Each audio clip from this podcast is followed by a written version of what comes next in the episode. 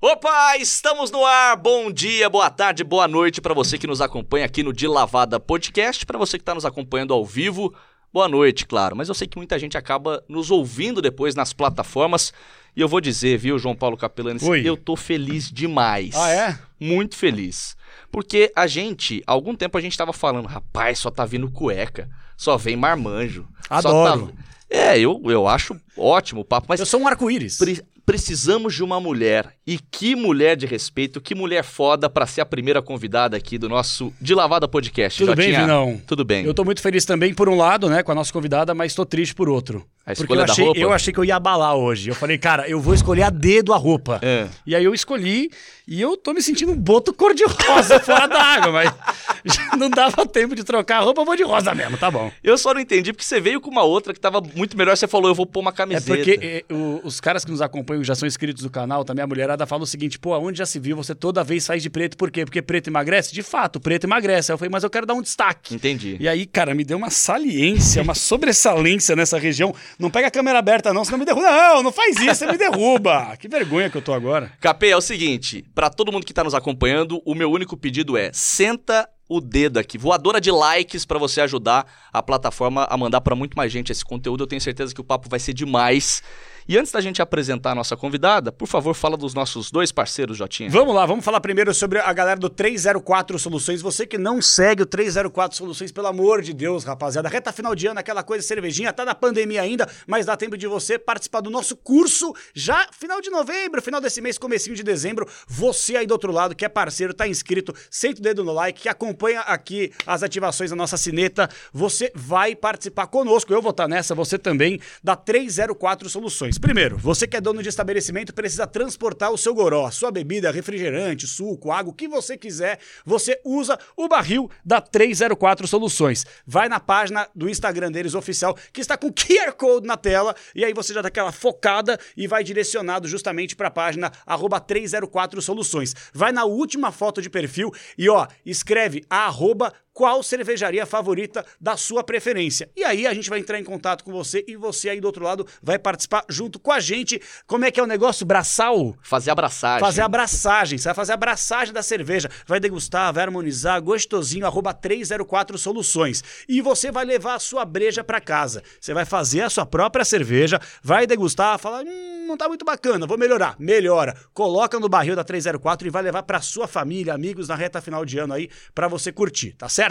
Galera da 304 Soluções, beijo pro Felipe, pro Rafinha, para toda a rapaziada aí que sempre ajuda a galera a transportar o seu líquido, tá certo? E por falar em líquido, Hum. nós vamos falar bastante sobre o que vamos beber em breve, mas eu vou dar uma seguradinha também, afinal de contas, hoje eu vou me comportar. E pra da gente- última vez eu tomei bronca. já apresentar a nossa convidada, eu faço questão de dizer que ela está aqui no estúdio do Foto 21. Você que gostou das instalações aqui, que está gostando do, do nosso podcast, saiba que você pode alugar esse espaço e tem é, um espaço maravilhoso aqui, inclusive para você fazer ensaios fotográficos. Quem nos acompanha nas redes sociais sabe que o estúdio é massa demais e você vai se surpreender. Arroba Foto21SP.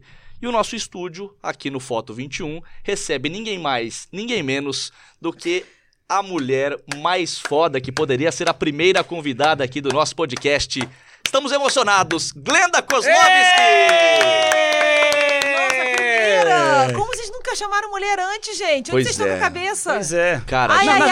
verdade, a- na verdade, até veio Ulisses Costa aqui como participante, né? Mas. nós estamos no começo de projeto, nós estamos no sétimo brincando. episódio, Pô, mas sete? Vocês demoraram Pois sete é. pra chamar uma mulher, gente? é, A gente só tomou bota. É que a gente só vocês. tomou bota delas também, né? Não, Tô e a gente, a gente tava falando isso, Glenda. E pra nós, nesse cenário de precisamos dar uma resposta, tá vindo muito homem aqui, muito, muita cueca. A gente quer contar uma história boa, seja de uma jogadora, uma treinadora ou uma- ou de uma jornalista esportiva.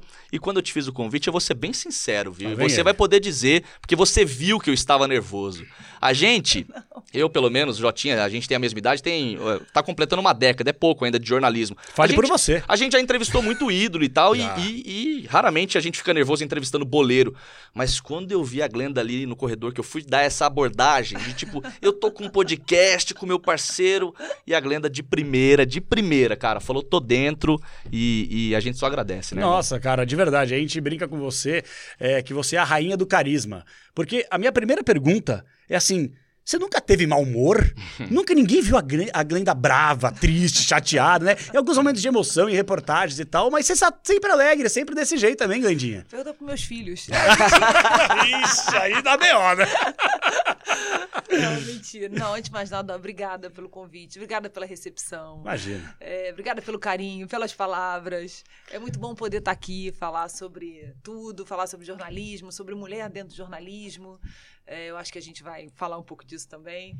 É, mas eu não sei, eu, eu sou assim desse jeito, desde pequenininha, assim. Eu prefiro muito mais sorrir do que reclamar. Eu prefiro muito mais dar risada das coisas do que olhar o lado negativo. Eu sou meio poliana, assim, meio lunática às vezes, mas eu prefiro ser assim. E antes de, de te fazer a primeira pergunta, eu quero citar uma outra mulher foda aqui do jornalismo que, inclusive, está presente aqui, fez questão de assistir em loco.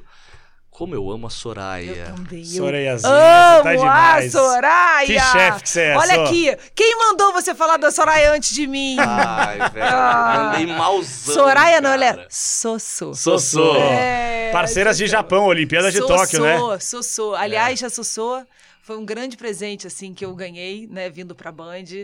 Assim, um enorme presente, uma grande parceira, uma senhora jornalista, preocupada com todo mundo, generosa, de um coração enorme, tá sempre pronta pra tudo. Sossô, eu te amo, tá, Sossô?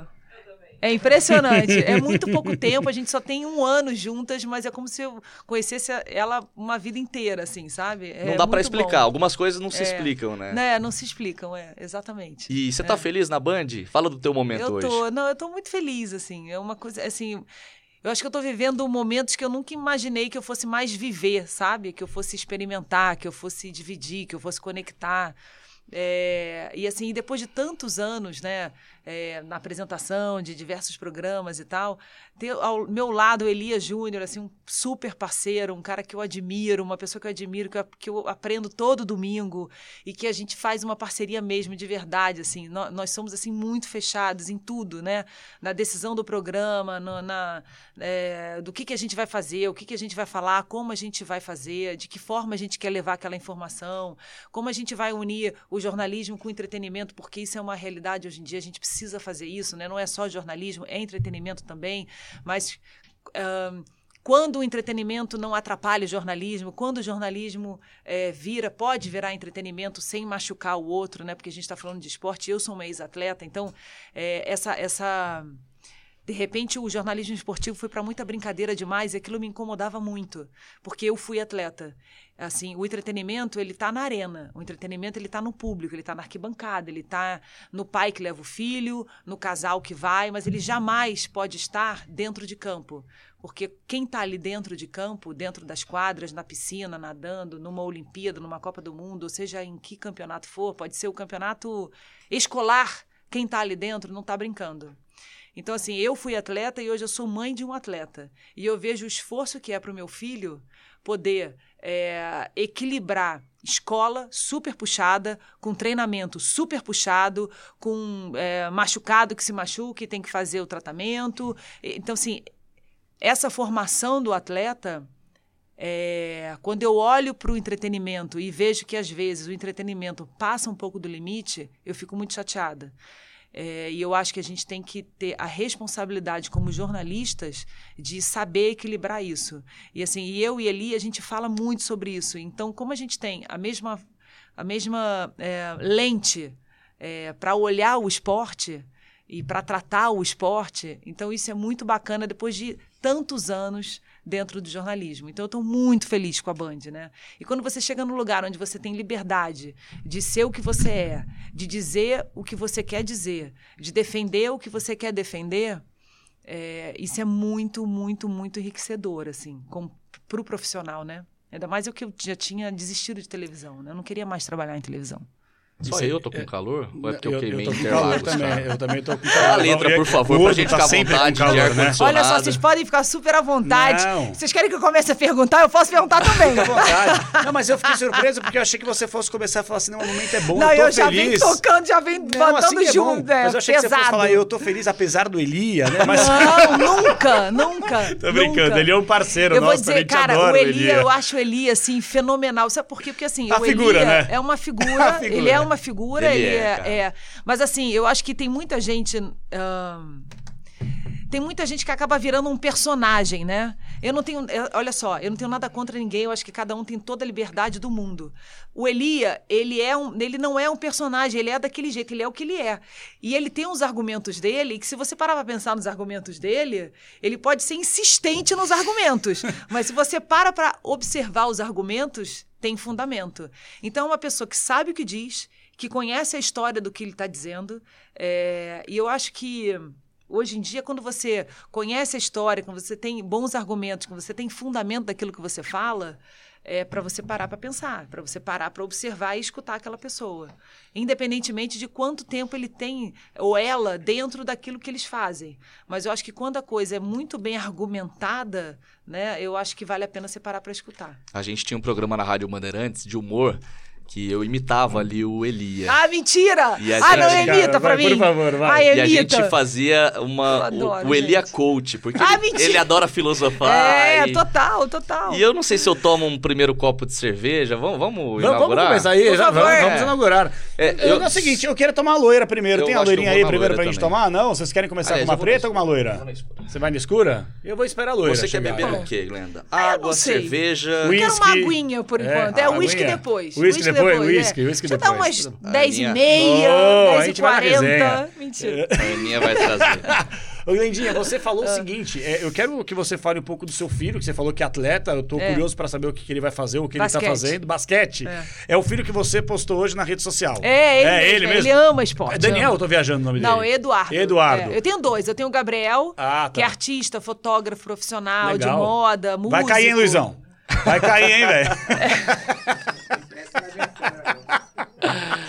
que legal. E aí, é, super bacana. e outro assim, que você é. postou, então, E o, tem o tá Eduardo, grandão. que é o grandão, que é o meu grandão, que é um atletinha mesmo, já, já sabe o que quer, quer ser jogador de basquete mesmo, quer ir pra fora. Ano Top. que vem, se Deus quiser, se tudo se encaminhar, ele vai mesmo né, morar nos Estados Unidos, acabar a escola nos Estados Unidos para poder entrar na faculdade, aquele processo todo. Demais. Ele fala de NBA, quer ser jogador de NBA, Muito aquela legal. coisa, e vai embora. É meu atletinha mesmo, treina todo dia, Que treina. né, antes ele era do Flamengo. É, desde o início, assim, ele sempre foi do Flamengo, ele era meio capitão do time e tal. Aí, quando a, com a minha mudança para cá, eu achei até que ele fosse ficar, né? Por causa da escola, que estudava desde pequenininho, o Flamengo e tudo. Mas ele falou: Não, mãe, eu vou com você que eu acho legal fazer essa mudança, sair da zona de conforto. é. Falei, aí, que isso, garoto? Saúde. Zona de conforto. brindezinho de leve, só pra dar aquela soltada na muscula. Acho sincera e honestamente pra você que nos acompanha, ai, ai, ai, ui, ui, essa Ai, ai, ai, cervejinha tá demais, hein? Esse é o Ilha Coach. É o Elia Coach? É o Elia Coach? Acho que não. Acho sincera e honestamente que a imitação já não tá mais tão parecendo. Faz muito tempo também, né? Tô quase ligando pro Eli aqui. Eli, atende! Ô, ô Glenda, você vai falar sobre a sua carreira também, que você teve É. como atleta, mas me chamou a atenção que você falou que não queria mais trabalhar com televisão. É. Chegou um momento. Que desperdício que ia ser. Por que isso? Não, porque assim, eu, eu achava que eu já tinha feito de tudo um pouco na televisão, assim, sabe? Eu falei assim, eu acho que o mundo digital tá crescendo tanto, tem tantas. Nossa, é, o leque é tão grande hoje em dia, né? Dentro da nossa profissão, a gente pode fazer tantas coisas. Ah, porque eu falei assim, não, eu não vou para televisão, mas eu vou para esse mundo digital. O que, que eu posso fazer para esse mundo digital? Então eu pensava assim, em séries para Netflix, para o Amazon Prime, para Band, para Record, para SBT. Eu queria ser meio que independente, né? Então eu e um amigo meu muito amigo, Décio Lopes, assim, que trabalhou comigo na Globo, que depois teve uma produtora, e, enfim, é um gênio, um gênio. É, a gente falou assim, não, vamos, vamos focar nisso, vamos fazer isso. Só que aí veio a pandemia, né, gente? E eu fiquei um ano desempregada. Então eu falei assim, será que eu volto para televisão? Não volto para televisão? Mas eu não queria voltar para televisão de jeito nenhum. Mas eu não queria voltar para televisão nos moldes que eu trabalhava no Grupo Globo. Não por nada. não É é porque eu acho que eu mudei como profissional. Eu queria fazer mais coisas. Eu queria experimentar outras coisas. Eu queria ser livre. Né? Eu queria ser. Ah, eu quero fazer agora é, streaming. Vou fazer streaming. Ah, eu quero fazer redes sociais. Vou fazer redes sociais. Ah, não, eu quero fazer um projeto para TV. Vou fazer um projeto para TV. Então eu queria ter essa liberdade que no Grupo Globo eu não tinha essa liberdade. Só por causa disso. É, E aí a Band chegou me dando todas essas possibilidades, sabe? Você quer fazer isso? Pode. Quer fazer isso? Pode. Quer fazer isso? Pode. Quer fazer isso? Pode. Mas a gente tem um projeto que também é muito legal, que é o Show do Esporte. E que é voltar com essa tradição do canal do esporte. E eu falei, nossa, vocês estão pensando da mesma forma que eu estou pensando, porque eu sempre me preocupei muito com esse olhar para o esporte, né? É, essa história do entretenimento, da gracinha, do só futebol, do não se contar mais história, de não se formar mais ídolos, eu sempre me preocupei muito com isso. É, é, e aí, quando a Band chegou com essa proposta de que a gente quer voltar a ser isso, a gente quer voltar a contar as histórias, a gente quer voltar a ser o canal do esporte, e tem um show do esporte, eu falei assim, poxa, aqui tem um propósito que é o meu também. Né? O que que, tudo isso que o esporte me deu, ano que vem eu estou fazendo 30 anos de profissão. O que, que o esporte me deu? Tudo na minha vida. Porque antes eu fui atleta, atleta profissional, viajando, eu vivi do esporte. Né? E depois eu virei jornalista esportiva. Olha quanta coisa eu aprendi, tantas pessoas que eu conheci, tantos laços que eu tenho, tantas histórias que eu contei, tantas histórias que eu ouvi, o mundo que eu viajei, as competições que eu participei. Então, assim, eu quero deixar um legado nisso. Eu não posso querer banalizar o esporte, né? Assim, 100%. Não dá para banalizar isso, porque eu vivi disso. Né? Eu vivi antes como atleta e depois contando as histórias dos atletas.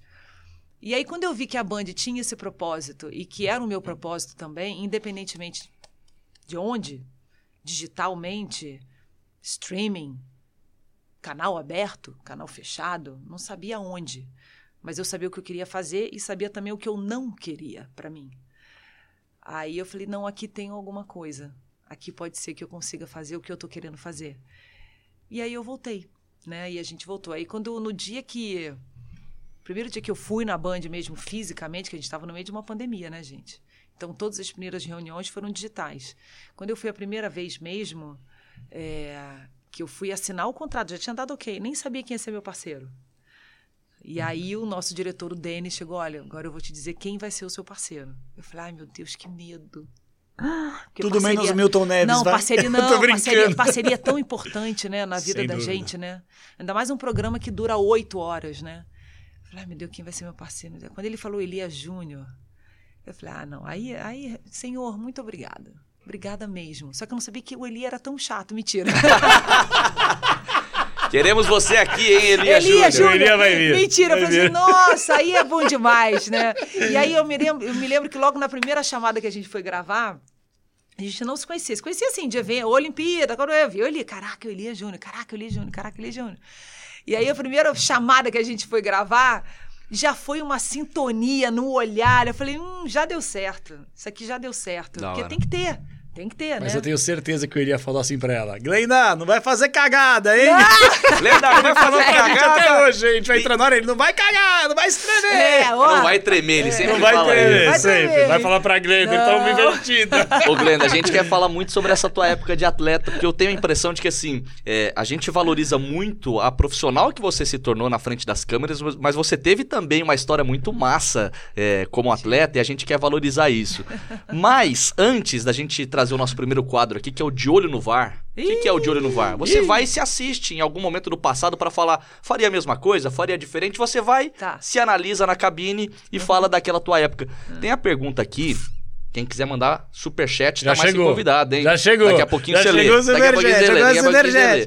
Superchat. Tem uma pergunta aqui, uma pergunta no, no Instagram de um ah. cara que é repórter da Globo, meu parceiro, meu irmão, não vou identificar porque não, não vale, mas assim, ele te elogiou muito pela parceria é que vocês tiveram. Globo? Repórter da Globo. Esporte? Falou que, é, falou que você sempre teve muito cuidado de perguntar pro repórter o que, que é o dia, alinhar as entradas. Ele falou que é isso é era muito massa em você na, na é. convivência. E ele mandou uma pergunta aqui em cima do que você estava falando. Ah. Pergunta pra Glenda se ela acha que a TV tá perto de acabar. É, a, a, a, internet está tomando espaço, mas acabar a TV, não, Não, né? eu acho que não. Eu acho que o Brasil é muito grande e eu acho que a TV ainda tem muito espaço aí dentro disso daí. Dentro desse Brasil grande, né? E eu acho que...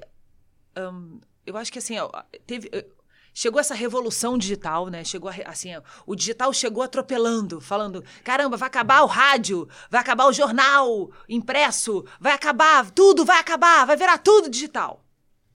E aí as pessoas começaram a entender que não é bem assim. Por quê? Porque existe a linguagem da TV aberta, existe a linguagem da TV fechada, existe a linguagem do digital, e eu acho que tem espaço para todo mundo.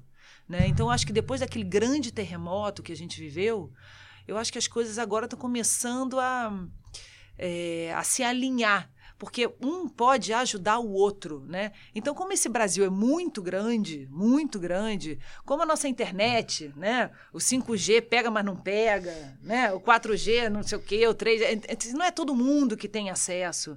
Esse acesso ao 5G, esse acesso às redes sociais, esse acesso que a, a gente acha que todo mundo tem, né?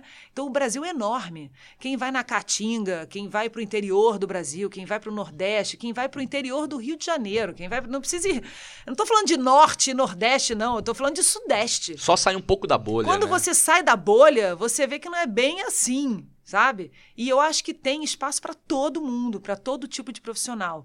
E uma coisa muito bem feita hoje, o grande desafio, eu acho, de todos nós que trabalhamos com a comunicação, que eu já nem falo mais de jornalismo, eu falo de comunicação, é você saber como linkar um com o outro, porque um chama o outro. E aí eu dou o exemplo, inclusive, por exemplo, da Fórmula 1. Né? A Fórmula 1, o que está acontecendo? Essa revolução que é a Fórmula 1. A Fórmula 1 virou um negócio que é inacreditável. Você vai na padoca, as pessoas estão discutindo de Fórmula 1 e não tem piloto brasileiro. As pessoas estão falando da Fórmula 1 na padaria, no bar da esquina, igual como se fala de futebol. Quando tem jogo, um clássico do Campeonato Paulista, do Carioca, ou seja lá de onde for. Por quê? Porque está lá no streaming, porque está no joguinho, então ele fala com o jovem. Uma coisa leva a outra. E está na TV aberta, e está na TV fechada. E está em todos os lugares. E está no Instagram. Então, do Instagram vai para a TV aberta, que vai para o streaming, que vai para o joguinho. Então, assim, é tudo conectado. Eu acho que hoje em dia, o que acontece com essa revolução que aconteceu no, no nosso meio de comunicação? É que você tem mais oportunidades de mostrar o seu lado de comunicador, né? Eu acho que quanto mais você sabe falar para TV aberta, para TV fechada, para as redes sociais, para o streaming e para qualquer outro lugar que possa vir a aparecer, mais você mostra o talento que você tem, o jeito que você tem para comunicação. Porque tudo é o quê? É comunicação. É como você se comunica, é como você fala com a pessoa. Então eu já sei que quando eu estou falando na TV aberta, eu não posso pensar só naquele cara que entende 100% de esporte. Eu tenho que pensar na vovó de 90 anos que está lá assistindo e que de repente gosta da brincadeira que eu faço com a Elia. Uhum. Ela não está prestando atenção se o Max Verstappen está no melhor ano da vida dele, se o Lewis Hamilton vai em busca do oitavo título. Ela tá nem aí para isso. Gosta de você. Disso. Falei, eu gosto daquela é, mocinha. É, aquela mocinha que fala que o outro não sei o quê, que não... Você tá entendendo? Mas tem esse público. Uhum. E eu tenho que uhum. falar para esse... Eu não posso ignorar essa esse público. E eu também tenho que falar com aquela criança que não está entendendo nada e que eu tenho que repetir pela milésima vez que o Max Verstappen é da Red Bull e que o Lewis Hamilton é da Mercedes. É. Agora, obviamente, se eu estou na TV fechada, eu não preciso ficar falando isso um milhão de vezes. Todo mundo sabe. Uhum. Porque a TV fechada, quem para no esporte é porque gosta de esporte, acompanha esporte já manja esporte. E se eu estou nas redes sociais, eu tenho que falar de outro jeito de outra maneira. É muito doido isso, é, né? Não é legal é. isso? Mas isso é que é legal, isso não é bacana? É, é isso faz doido. a gente o quê? Várias facetas. É, não, isso faz a gente é, é, se renovar, se reinventar, né? A palavra de eu odeio essa palavra de reinventar. Várias vezes eu digo, não, porque você precisa se reinventar. Eu falei, ah, é, o que é se me reinventar? Cortar o cabelo pra estar de loura? O que é se inventar, botar silicone? E o que, quem que é determina que eu tenho que, eu tenho que, me reinventar, né? entendeu? Então, eu acho assim, a gente tem diferentes olhares hoje em dia, diferentes públicos hoje em dia. E que se você conseguir falar com todos esses públicos e entender o meio, né, aquele meio, é, eu acho que isso faz você crescer como profissional. E esse é o nosso desafio. Ô Glenda, você. Bom, eu acho que a gente pode falar de um para o outro, né? Somos dois atletas, Por né? Favor. E eu queria falar. Por favor. Cara, eu tô muito triste, tá? É uma honra. Você não tá ligado, mas tá bom. Não, pode dizer, eu sou, eu sou antes da pandemia, eu, eu, era técnico dele na várzea. Boa. Puta jogador bom, é que ele, ele não cuida do peso, mas no futebol, por exemplo, mesmo gordinho, tira a onda. Tira a tá onda. Tá Pode falar como atleta, eu deixo, tá vai. bom, vou falar como atleta. Cara, bodybuilding é muito aleatório a gente pensar assim, né? Porque fala, cara, bodybuilding, eu sempre quando moleque pegava aquela pranchinha pra querer dar umas rodinhas, pá. E, não, cara, o máximo. É, é uma, não, é, é demais. Caramba, mas quando a gente para pra pensar, meu, Glenda campeã quantas vezes, do que e de onde surgiu essa paixão, tipo assim, pela praia, pelo mar, pela vibe, todo mundo sabe por você ser carioca. Mas, mas levou o mundo quatro mas vezes, né, exato. Né, Cara, não era só uma brincadeira, era não atleta era uma brincadeira, e, tipo, exato. conquistou o mundo inúmeras vezes. De onde começou essa paixão pelo bodyboard? Por que não o surf, por exemplo? Então, na verdade, essa paixão pelo esporte, quer dizer, eu sempre gostei muito de esporte, né? Porque eu ia pro Maracanã. Mi- Minha paixão pelo esporte começou no Maracanã, com o Zico, com o Flamengo, na década de 80. E, e ali eu tive esse contato com o esporte, mas eu sempre fiz esporte, porque eu, assim, meus pais defendiam isso em casa, fazia parte da nossa educação praticar esporte.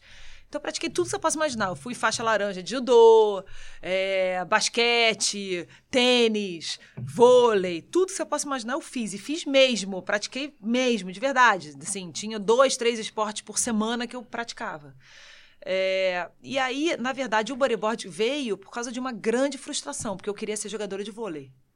Ponto. Eu queria ser igual a Jaqueline, igual a Isabel. Eu queria jogar pelo Flamengo, eu queria jogar a seleção, eu queria ir para a Olimpíada.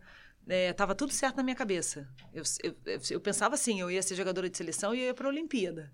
Era isso que eu queria.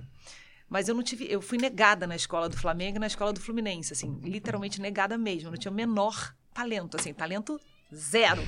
E aquilo me frustrou muito, eu fiquei muito triste, assim, muito triste. Só que na mesma época, eu, eu sempre morei ali na, na Barra da Tijuca, no Rio de Janeiro, Zona Oeste, que é perto, assim, em frente à praia, pertinho da praia.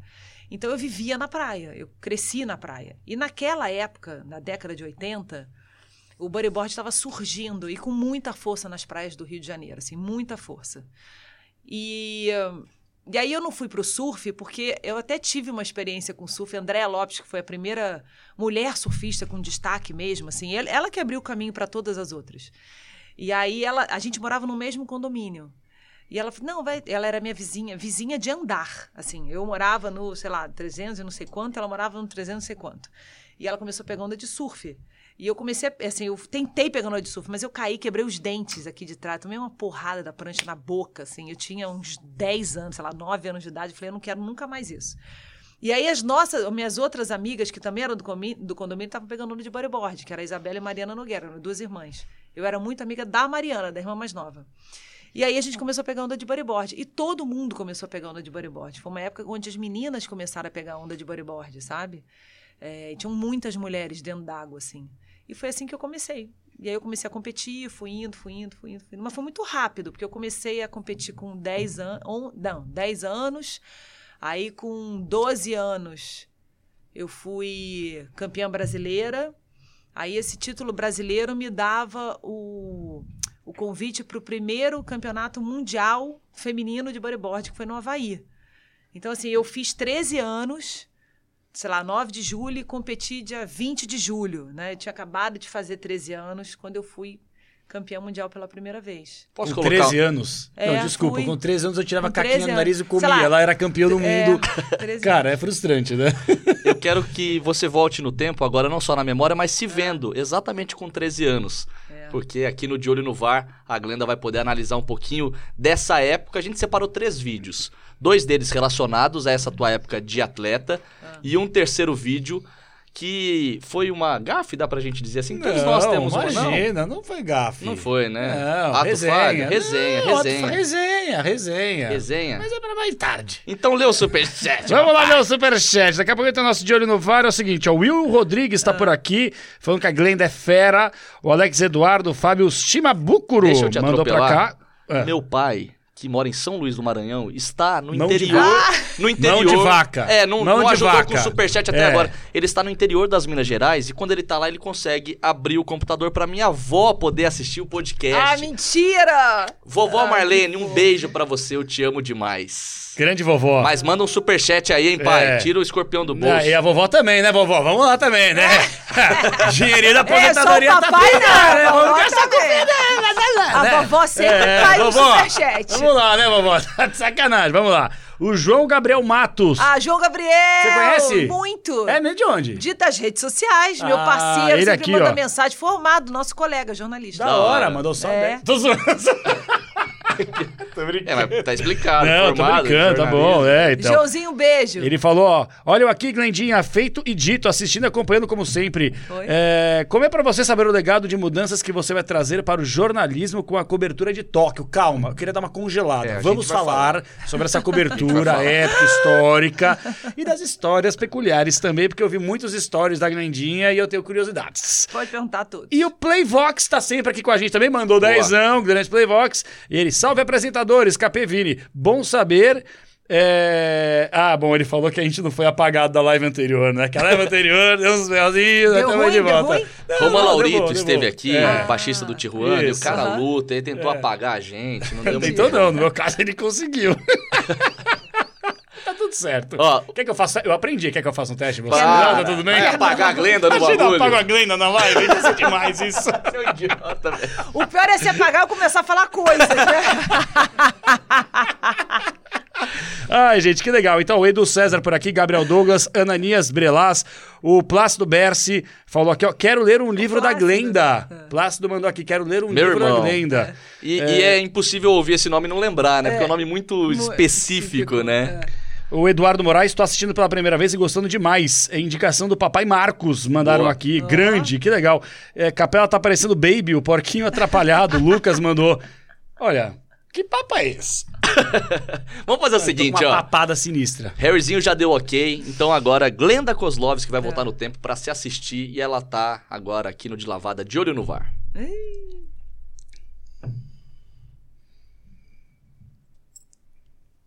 Glenda, o se você quiser colocar o Cadê? teu Ah, o fone, fone, pra peraí, se o ouvir, eu acho que vai ser massa pra você, porque vai. são memórias que estão ali em alguma gaveta e que você vai poder voltar agora no tempo. Nós Vai? pegamos uma reportagem do monstro Tino Marcos. Ai, meu Deus, já sei até qual é, 1988. E, cara, eu fiquei encantado. O Capê, quem achou esse, esse vídeo, É, saber e a gente separou. Primeiro você é, voando ali e, e- e falando da tua época de atleta, e depois mostrando um outro lado ali já mais dentro de casa. Solta aí, Harryzinho. minha mãe. Quer ver? Não, não tô ouvindo. a graça e a técnica da brasileira Glenda Kozlovski. Aos 13 anos, Glenda já era a melhor do mundo no bodybuilding. Um ano se passou desde o título mundial. Já é hora de tentar o bi. Agora, ela não treina mais sozinha. Com Glenda, também estão sempre a mãe dela e Tatiana Van, companheira de equipe. Sempre a minha mãe, ó. Hélio Fernandes, à direita no vídeo, é o treinador. Um exigente treinador. Era Sem mesmo? rabiar, hein? Era. lá. Sabe que ele Tá? hoje é um dos maiores. São duas amigas, Ah, cara. mas agora é treino sério. Vamos lá. Treino sério. ele é Glenda e treino sério. Tatiana Olha lá o seguem hoje mar. Havaí. Treino Nas últimas sério. semanas, as duas treinaram até 6 horas por dia. O mar do Rio não ajudou muito. Marola. Ondas pequenas e dificuldades para realizar manobras. Elas aprendem a esperar para escolher a onda certa. Olha que gancho pra passagem. É, Tati.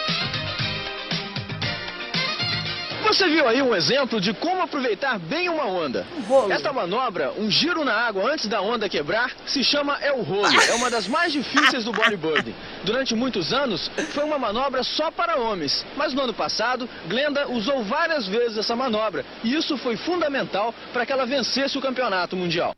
Foi mesmo. E aí, É como é, verdade, voltar e é verdade. Surfistas no Cara, Havaí, antes de mais nada, cara, é, é bom ver o Tino, né? Referência, né? Porque o Tino, cara, o Tino realmente é um negócio inacreditável. Então, assim, depois de ter dado várias entrevistas pro Tino, eu fui parceira do Tino, né? Aprendendo com ele como repórter, e depois dividindo o esporte espetacular com o Tino, e depois dividindo o Globo Esporte com o Tino, quando o Tino foi editor-chefe do Globo Esporte.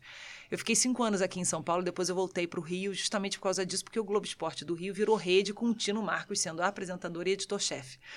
Então, assim, o Tino é uma escola, né? E aí eu vendo essa história toda, falei, cara, eu tive muita sorte mesmo de poder acompanhar o Tino como repórter, sendo entrevistada por ele, né?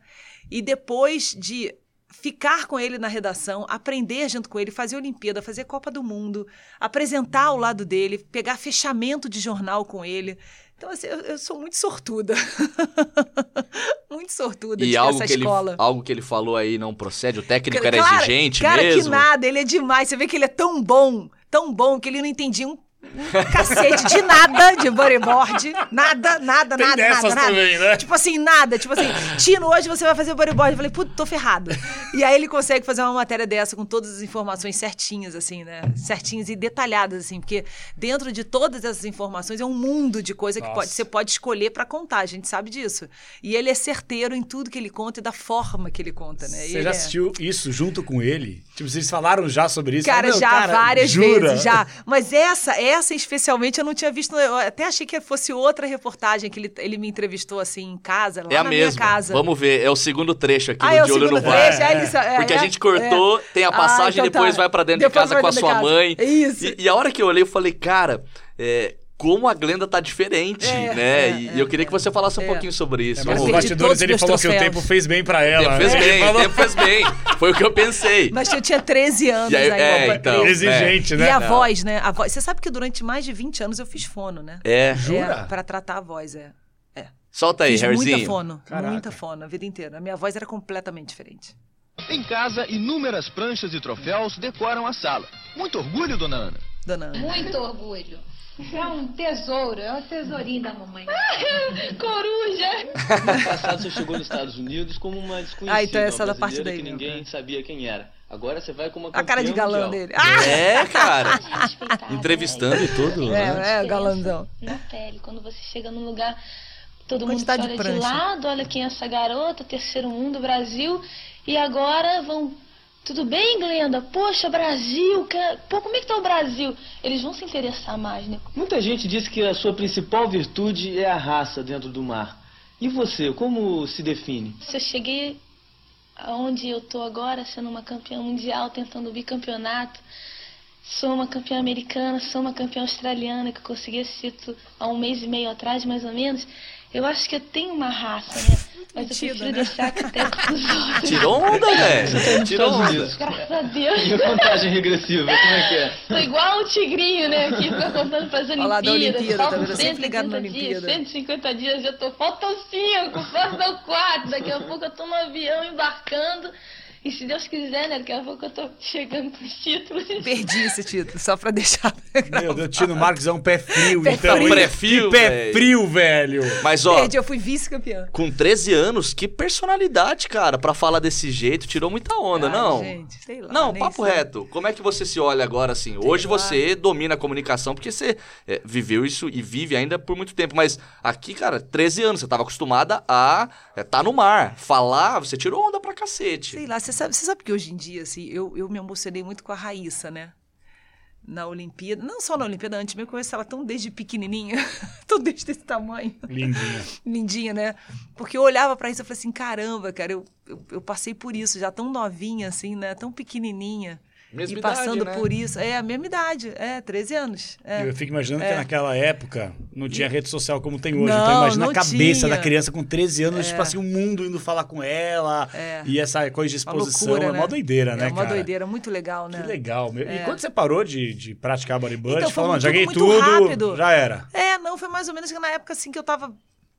Eu tava para entrar na faculdade e o, campe... o, o circuito brasileiro tinha meio que terminado. Sabe quando você tá vendo um movimento? Eu ainda tinha patrocinador, meus patrocinadores maravilhosos, multinacionais e tudo, mas eu olhava para aquilo, eu sempre fui muito inquieta, muito incomodada, sabe? Eu não gostava muito de ficar da mesmice, o negócio começou a ficar muito mesmice, sabe? É, circuito mundial de novo, circuito no mundial não, porque não- na minha época não tinha circuito mundial, era, era um campeonato só.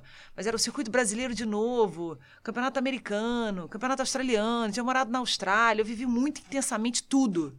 E aí, quando o negócio começou a desandar um pouco, eu comecei a ver que estava desandando, e foi bem na época da faculdade. Assim, eu tinha que fazer essa mudança. Essa mudança eu tinha que fazer. E eu sou muito prática. Quando eu começo a ter muita preguiça de fazer aquilo que eu mais gosto de fazer, que eu falo assim, hum, tá na hora de mudar. E eu mudo. Assim, pluf, mudei. Virei a chave. Aí você fez faculdade de jornalismo. Aí eu troquei todos os meus contratos de bodyboard, que tá tudo ótimo, maravilhoso, assim. Super contrato. Leva bem, bem.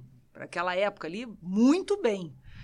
E aí eu cancelei tudo, falei assim, ó, eu não quero mais o circuito, não vou mais com o circuito. Isso foi em 92. E nessa mesma época eu fui chamada para apresentar um programa no antigo Sport TV, no Top Sport, né, que foi quando foi início da TV a cabo. E eu falei, você quer saber? Isso aqui é muito legal. Isso aqui pode me levar a algum lugar. E aí eu embarquei nisso, troquei tudo por 350 reais, era o meu salário.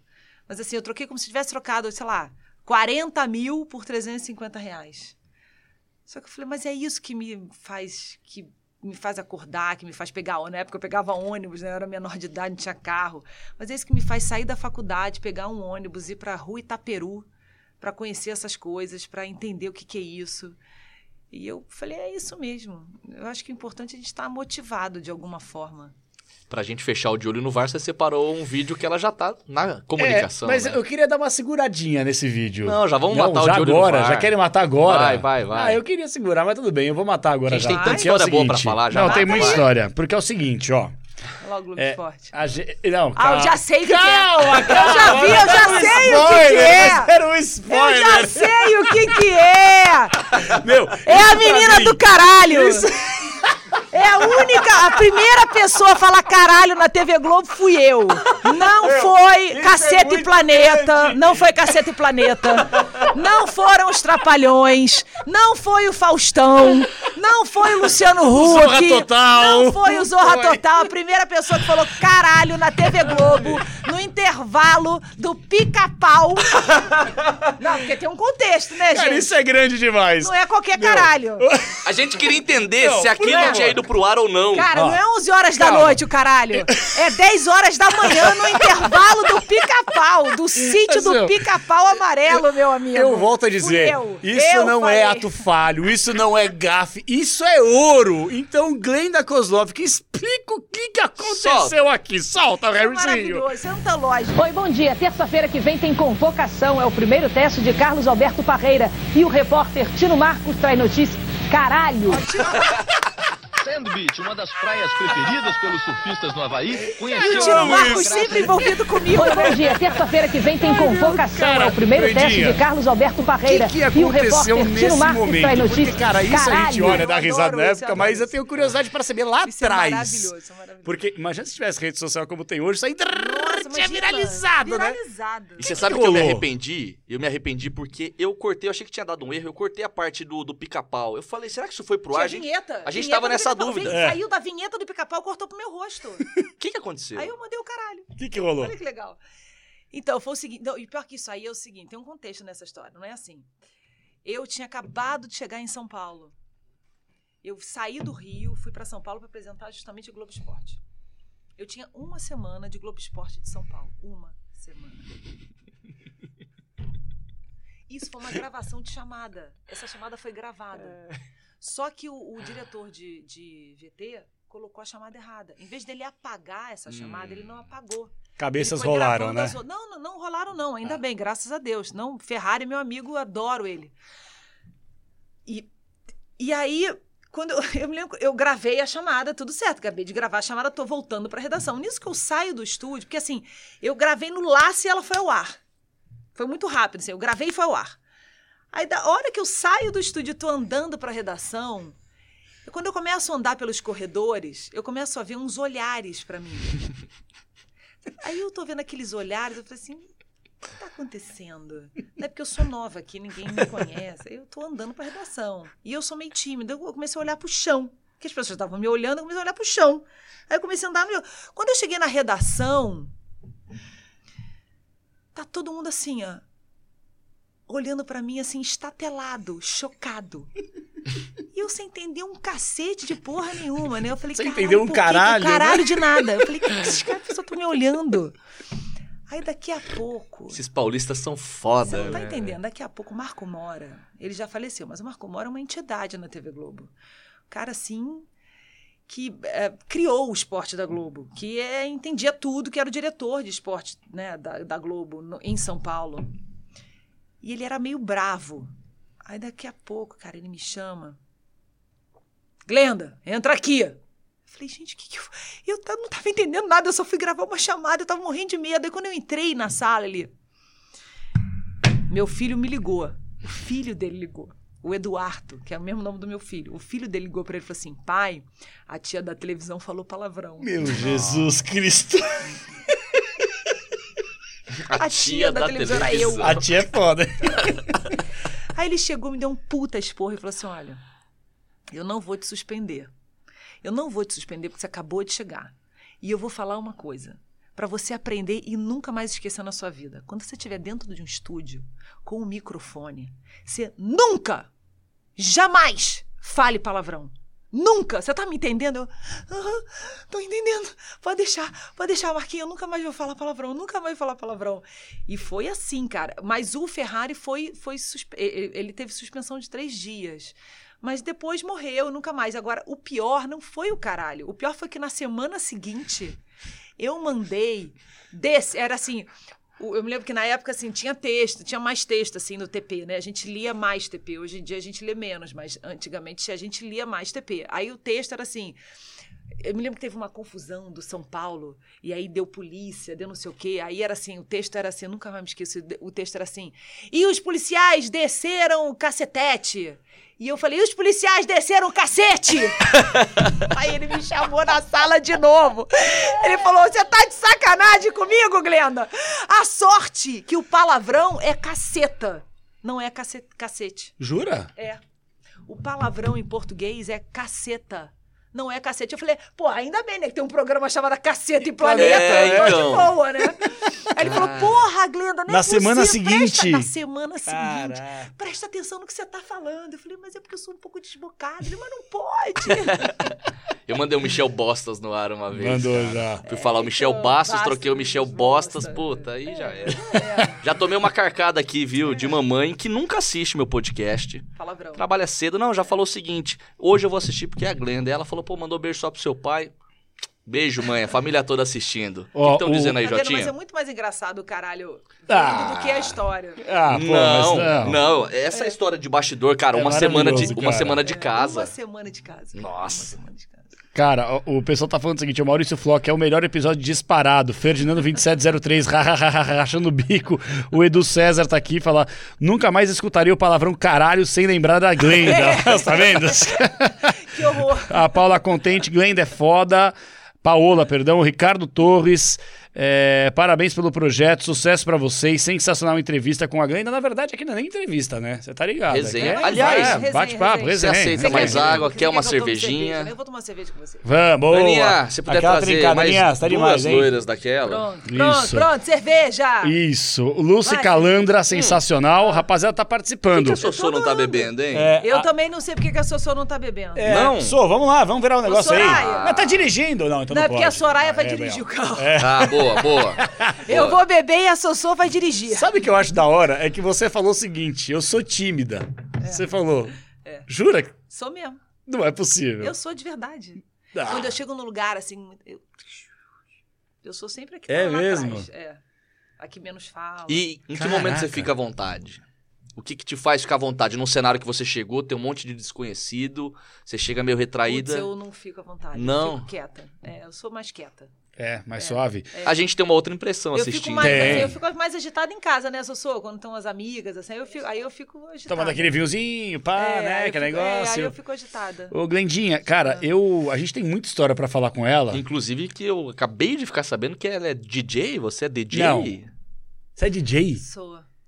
Conte mais. DJ Kokslovski. Sou DJ. DJ Sou DJ não, né, gente? Eu, eu fico brincando em casa. Jura? Você, tem equipamentos? Mas eu gosto de música eletrônica. É. Da hora. Eu gosto de música eletrônica. Você solta um sonzinho, assim, Solto. original teu, que você já faz? escutou, né, Sossô? Mas É você fica mesmo? mesclando coisa Fico. tua, você. Não, coisa minha Coisa não, sua, não. gente. É, é- é- Tá. Na verdade, é, é- eu gosto de fé, gosto de música, né? Então eu fico lá escolhendo as músicas e tocando as músicas. Eu faço a. Põe uns mixagem. efeitos, uma transição, É, assim. põe transição. Da hora. Pô, eu adoro. Que legal. Massa, Gosto. cara. Bom, a gente vai Já falar toquei bastante sobre. festa. Jura? Já. Que da hora. A gente vai falar sobre, pô, história, um monte de coisa também. Eu queria entrar numa discussão Ah, já já pra falar mais de Flamengo, tá. pra falar sua relação com futebol, Vai. que eu acho que é legal você falar sobre isso Manda aí, ver. Aninha. Dia você tá 27 demais, tá hein? chegando, hein? Eu tô lá. É, pois é. Estaremos Ah, lá. pra-. Pra quem não sabe, meu filho. ah, é? demais, pra isso quem é não foda. sabe. Ah, é, o Flamengo empatou hoje com a Chapecoense, né? Empatou mesmo? Empatou 2 a 2 Você jura? Juro, O Flamengo papo reto. conseguiu empatar com a O Chapecoense? Flamengo conseguiu perder pontos pra Chapecoense e, ó, Parabéns.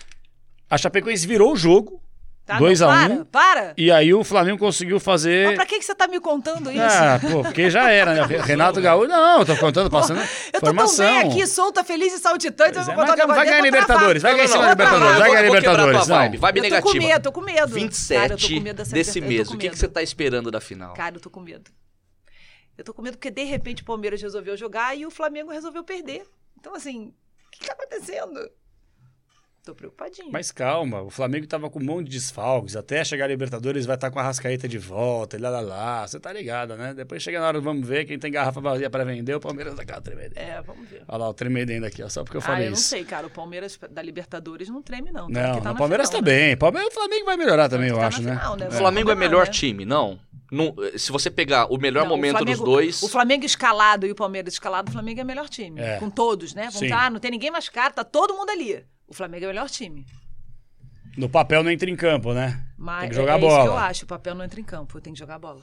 Glendinha, eu vou falar mais já já sobre Saúde o Flamengo agora. com Saúde. você. Beijinho. Saúde, saúde, saúde. Saúde. Hum. Eu queria falar sobre mulher no jornalismo esportivo. Boa. E antes da gente entrar em algumas polêmicas, porque cada um Ih, tem a sua vem. opinião aqui, e eu vou dar a minha mulher- também. Mulheres em jornalismo esportivo? É, Ah, porque Polêmica? polêmica. Que Acredite se polêmica? quiser. Eu vou chegar lá. Eu vou chegar. Eu tô construindo aqui a toca do guaxinim pra poder É, chegar, tô- você tô entendeu? Eu tô construindo a Toca do toca do guaxinim. Tô te entendendo. Você vai me entender. Tô pegando a sua tática. Você entrou no jornalismo, né? Raiz, lá atrás, né? Que eu acredito que não tinha tanta abertura para as mulheres como tem hoje. Não dá nem para comparar de quando você começou para como é hoje. Uhum. Tô falando bobagem? Não. Tá. Mas eu não sou referência dentro disso. Você por não é. quê? Não, eu vou te dizer por que eu não sou referência. Porque eu não entrei no jornalismo esportivo como uma menina que estudou jornalismo esportivo e que foi trabalhar. Não. Eu entrei como uma ex-atleta. Entendi. Então isso muda completamente o cenário de tudo. Tá.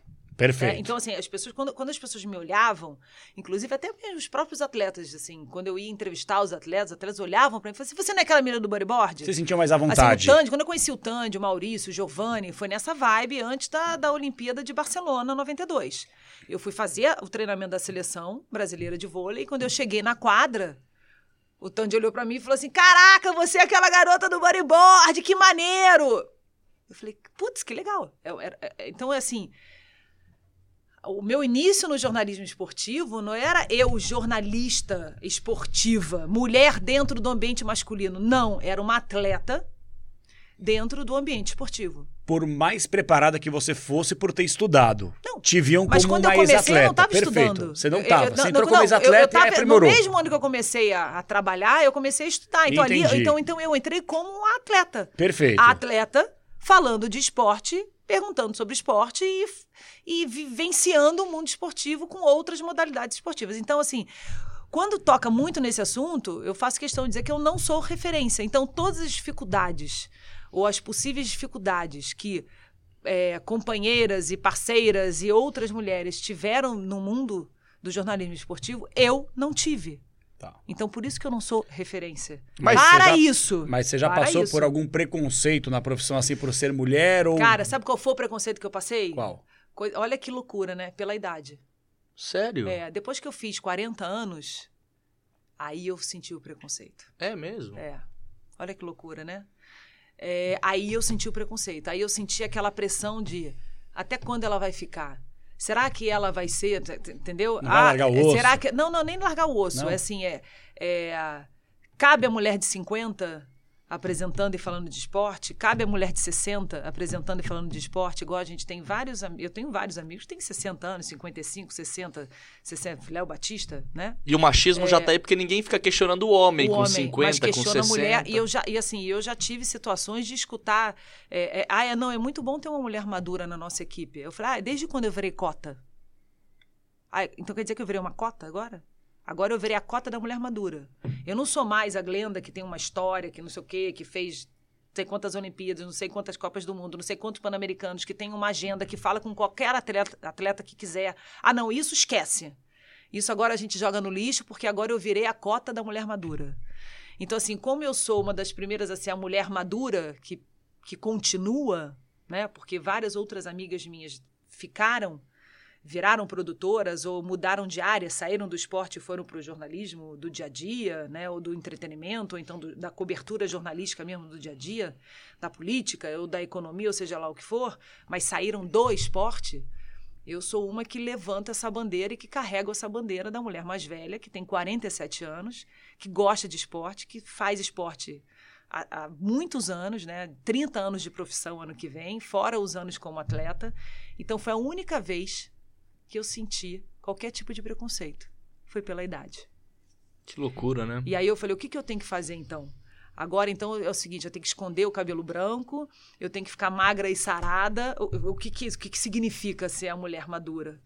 Mas aí eu vejo que isso não está dentro só do jornalismo esportivo, isso está dentro da sociedade. Né? Porque aí você vai para as atrizes, elas enfrentam a mesma coisa. Quem trabalha com a imagem enfrenta a mesma coisa. E aí eu comecei a perceber que não é só nisso. Quando você vai para as multinacionais, para as grandes empresas, a mulher acima de 40 anos também enfrenta isso. Várias mulheres foram mandadas embora depois que fizeram 40, 45 anos de idade e puramente por causa da idade. Então, isso é um problema da sociedade brasileira. É um problema que a mulher contemporânea tem que enfrentar. E eu estou aí enfrentando. Eu não sei até quando eu vou conseguir resistir a essa pressão da sociedade, mas, assim, eu faço o que eu gosto, eu faço o que eu amo. Enquanto eu quiser fazer isso, enquanto o meu olhar brilhar para eu estar à frente de um programa ou estar falando, me comunicando ou comunicando o esporte, eu vou continuar. Mas foi a única vez que eu enfrentei qualquer tipo de preconceito. E olha que eu vivi num mundo onde não tinha mulher mesmo. Assim, eu sou da época que eu entrava no vestiário para entrevistar jogador depois de partida de futebol. Assim, vestiário. Não tinha tapadeira. Não, a gente entrava no vestiário. Então, assim, eu era uma das pouquíssimas mulheres, né, que, assim, que entrou no vestiário para entrevistar jogador. Que é coisa mais machista do que isso. E nem naquela época eu enfrentei nenhum tipo de preconceito. Eu não tinha maturidade para entender que eu estava passando ou sofrendo por um preconceito, ou então eu realmente não passei por isso, mas também eu tenho essa carga de atleta que me abria as portas, né? Que me levou a muitos lugares por causa disso. É, mas é uma loucura isso, né? Depois de 20 anos, 25 anos de profissão, foi quando eu fui sentir a primeira vez essa questão do preconceito, porque eu já tinha mais de 40 anos. Que loucura, velho. Não é? É, uma loucura, né? Você lidou bem com isso, mal? Ficou na bad? Tretou? Não, cara, eu achei muito esquisito na época. Eu falei assim: não, não é possível, você tá louca, você tá maluca. Não, não, não tô maluca. É exatamente isso. Tem uma hora que você precisa ter noção da realidade do que está acontecendo, das coisas que você está escutando do, e dos olhares que você está vendo, né? Uh, e eu sempre fui muito sensível a isso. E quando eu comecei a perceber isso, eu falei assim: eu tenho duas ou uma. Ou eu vou me fazer de vítima, ou eu vou atacar, ou eu vou continuar fazendo o que eu mais amo. E eu decidi continuar fazendo o que eu mais amo. Porque eu acredito nas coisas que eu, que eu faço, né? no trabalho que eu, que eu me empenho, na, enfim. E eu continuei fazendo, não quis me fazer de vítima e nem quis atacar quem estava, teoricamente, me colocando num quadrado, seja ele qual for. E tá tudo bem. E tá tudo certo. Eu, eu queria te ouvir, Glenda, sobre algo ainda nessa linha, dentro da comunicação, mulheres na comunicação, porque eu acho que a gente tá. É, a gente. Não sei se você concorda, tá? E se eu estiver falando bosta, por favor, Não, pode falar, já, eu sou sincera, já dê já- no meio. Eu já falo logo. Eu acho que a gente tem. é, a gente. O nosso ouvido ele tá muito condicionado àquilo que tá acostumado. A gente se acostuma com as coisas e quando há uma ruptura, uma mudança, você leva um tempo para se acostumar. Por que, que eu tô falando isso? É, algumas emissoras nos últimos anos passaram a ter mulheres narrando, Narrando. futebol. E por mais que elas sejam ótimas, eu ainda ouço com o ouvido de. "I- Isso está diferente, né? A gente, Normal. a gente se acostumou Normal. e a vida inteira ouviu homens narrando, aquela voz mais grave e tudo mais. Então, é, o que, que você pensa sobre essa questão? Se eu falei alguma bosta e mais, você teve essa é, experiência. Experiência. de narrar e foi muito foi traumático, muito negativa né? e depois ficou positiva, mas no início foi muito negativa. E foi justamente nesse. Quando eu tive essa. Quando eu notei que, na verdade, as críticas não eram a minha pessoa, mas eram justamente por esse incômodo, essa coisa diferente que é a narração, a voz feminina narrando, ah, eu falei assim: não, tudo bem, faz parte de um processo. Todo o amadurecimento. é, é- televisão é hábito, né? Então a gente passou, sei lá, 50 anos da televisão brasileira escutando a voz masculina durante muito tempo, né? Eu tô falando, a gente escuta a voz feminina, mas é rápido. Uma apresentação, uma reportagem, lá, dois, cinco minutos, acabou. Né? Tem, tem a sonora, tem entrevista, não sei o quê, tem a voz feminina, tem é, é uma mistura. Agora, o tempo inteiro de uma transmissão esportiva, vamos botar aí o futebol, que né, dura mais tempo, é diferente, é incômodo, você não está acostumado, mas isso faz parte de um processo e esse processo precisa ser vivido, precisa ser experimentado. Coragem das mulheres que querem passar por esse processo, que querem enfrentar essa dificuldade, querem formar esse hábito no ouvido do, da pessoa que acompanha esporte. Então, assim, quando as pessoas chegam para mim e falam sobre isso, ah, eu não aguento a voz feminina, eu entendo. Mas faz parte de um processo, daqui a pouco vai aguentar.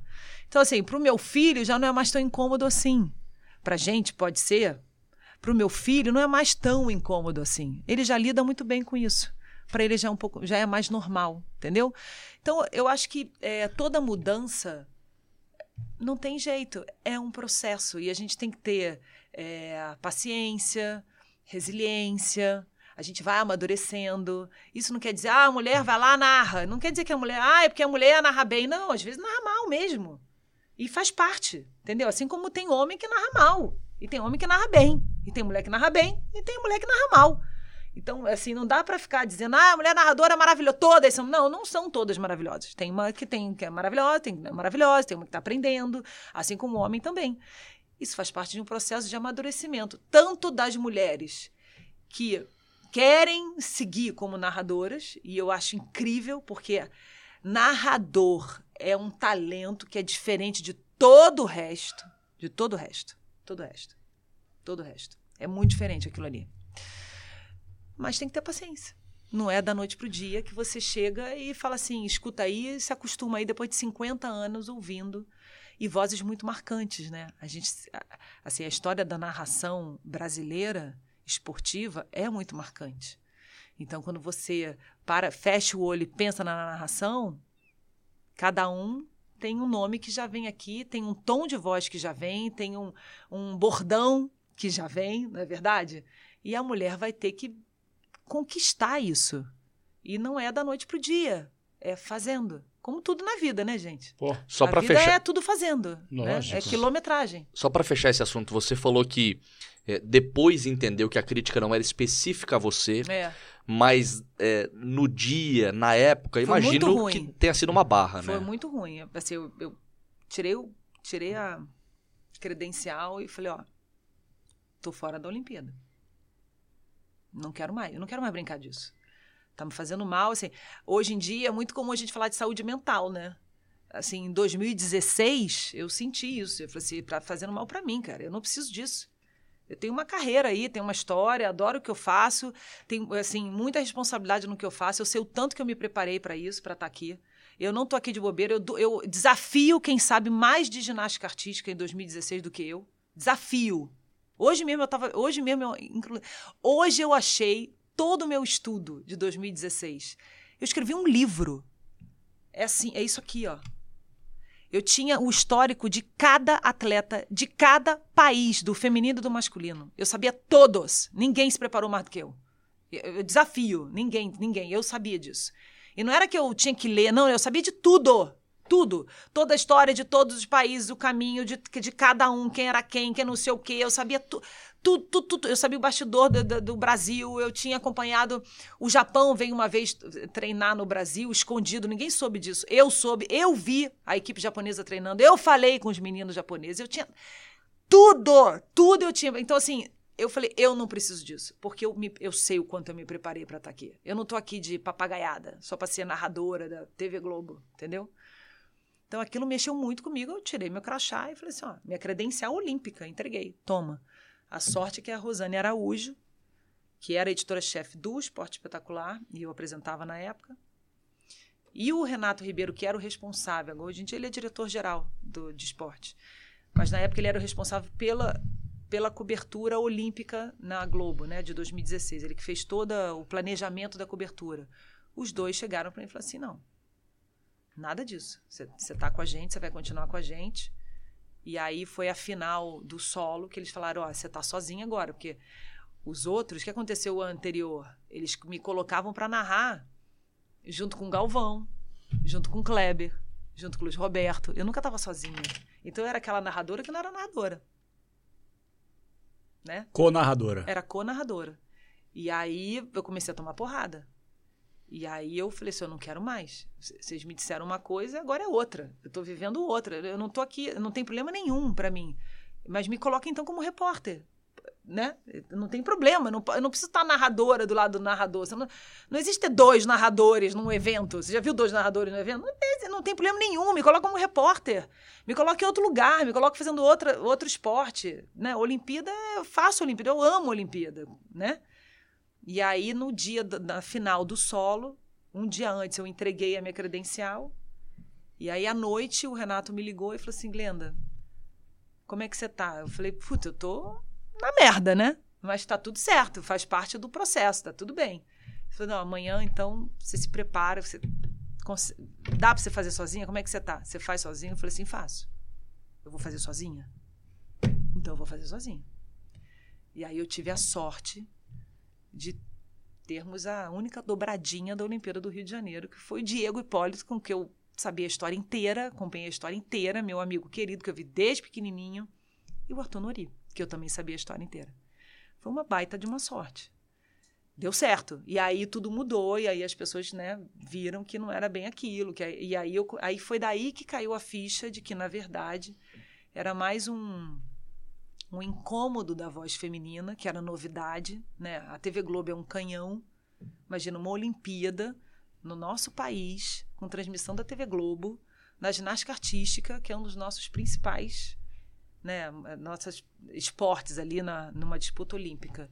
Ainda mais com dois brasileiros numa final olímpica e com dois brasileiros fortes. É um canhão. E eu sabia desse canhão. Eu falei, mas eu me preparei tanto para aquilo, eu conhecia tanto aquilo. E eu sabia que a voz feminina faz diferença. Mas se preparou para narrar também. Não, para narrar, narrar, também, para narrar preparou. especificamente. Especificamente. Ali, especificamente, né? E se você parar para pensar ali, era uma equipe toda feminina. Era eu, a Daiane dos Santos e a repórter era a Mariana Becker. Mariana Becker era a repórter, Que hoje faz automobilismo na Band. que faz automobilismo. É, não, fez- já Ah, fazia automobilismo. vida na inteira, Olimpíada, ela lógico, tava, lógico. com a gente, né? É. Então era uma equipe 100% feminina. Da narração, a comentarista, a repórter e a produtora, que era a Ive, que sempre fazia ginástica. Então éramos quatro mulheres ali segurando aquele rojão. Então elas foram muito importantes para mim também, porque elas chegavam para mim, a Ive e a Daiane, nossa a Ive, nossa produtora, minha produtora amiga querida, que até saiu da Globo depois, está morando em Portugal. Ela, Glenda, não é isso, Glenda, vamos lá, Glenda, não sei o quê. Então, a cada momento, ela estava ali do meu lado, assim, sabe? Me ajudando. Porque eu, eu, eu sabia da importância daquilo ali, não só. Estou falando para mim, nem para. Não, estou falando para para as mulheres na profissão, né? Depois de tantos anos, com tantas mulheres fazendo tantas coisas, né? E assim, eu não era a primeira, não fui a primeira narradora mulher. Longe disso. Na Copa do Mundo, antes da Olimpíada do, do. Na Copa do Mundo do Brasil, já teve a experiência que a Fox fez espetacular, mas que botou na Fox 2 em vez da Fox 1. Então, assim, a mulher sempre ficou no segundo canal, entendeu? No segundo canal, o segundo canal. E ali foi a primeira vez, de fato, que uma mulher, num, né, num canhão que é a TV Globo, narrou alguma coisa. Teve o papel de narradora, de verdade, né? Unicamente, com uma equipe 100% feminina. Foi a primeira vez num, numa TV aberta. De, não era o, a Co-TV, não era o, o Sport TV 2, não era, entendeu? Uhum. Era o TV mundo vendo. era a TV É, Globo, era o lógico. mundo inteiro. E aí com isso eu ganhei, foi muito legal porque assim, com isso eu ganhei também, assim, eu fui eu sou a primeira mulher na história dos Jogos Olímpicos a narrar uma conquista de medalha Que top. É. Demais. pro seu Cara, país, né? Eu acho muito doido tudo isso que você tá falando, porque você vê como as coisas já mudaram de 2016 para cá Muito. e mudaram obviamente para melhor. Para melhor. E é, e é curioso também porque nos últimos anos, você falou da TV Globo, que é o canhão, a gente pode puxar pra Band também, que é a Rádio Bandeirantes, querendo não, há 84 anos é um canhão, e a gente, dos últimos anos pra cá, a gente percebe muito isso também. As mulheres ganhando cada vez mais representatividade, vozes femininas, tivemos atrás a Kelly Ferreira, Isabelle Moraes, hoje, o Cimate, é, ah, nós temos... sacanagem. sacanagem. Tô brincando. A Soraya deu uma risadinha sincera. É aquela, aquela risadinha assim. Irmão, né? Aquela Te risadinha de, Aquela tipo, risadinha. "Não, Vocês não estão Vocês falando não isso. falando Vocês não estão isso." falando essa verdade. Ia passar batido pela Glendinha, você que notou que a gente brinca que você é menina que se mate, tem esse mate do nosso irmão. Mas agora, voltando a falar sério, e aí lembra aquela história da toca do guaxinim que eu te falei? Agora eu tô chegando no núcleo dos filhotes Vai. lá do guaxinim. Vai, vai fundo. E é uma opinião que eu tenho, Tá.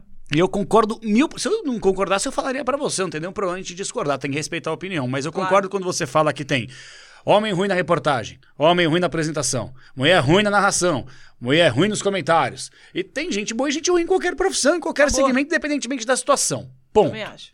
Porém, eu sou da opinião que agora, com essa, talvez entre aspas, necessidade de você provar para o público que você tá aberto para você mostrar, talvez, que você é evoluído, que é uma forçação de barra para que você coloque mulheres, para que você coloque homossexuais, para que você coloque agora há que se dizer pretos, né? Não é mais negros pela nomenclatura aí correta, pelo que eu tenho estudado.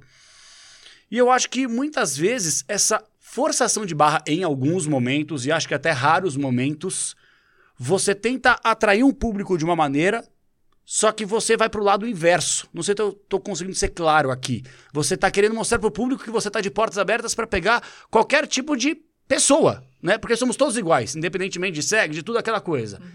Mas há uma forçação de barra em alguns momentos, eu particularmente enxergo assim, sabe? De pessoas que você nitidamente vê que não está preparada para aquele momento, aquela pessoa não está preparada e ela está fazendo talvez mais para que esse canal de comunicação, seja rádio, Igual TV, eu entrei internet, na cota. Igual eu entrei entregue. na cota da mulher madura. Você entendeu? É mais ou menos isso. eu Então, não mas sei se você você não acha que as concorda pessoas... com isso. Não, mas você não acha que as pessoas estão percebendo quando isso acontece? Eu acho. Eu acho que as pessoas percebem. Mas acho que isso é muito ruim, Glendinha.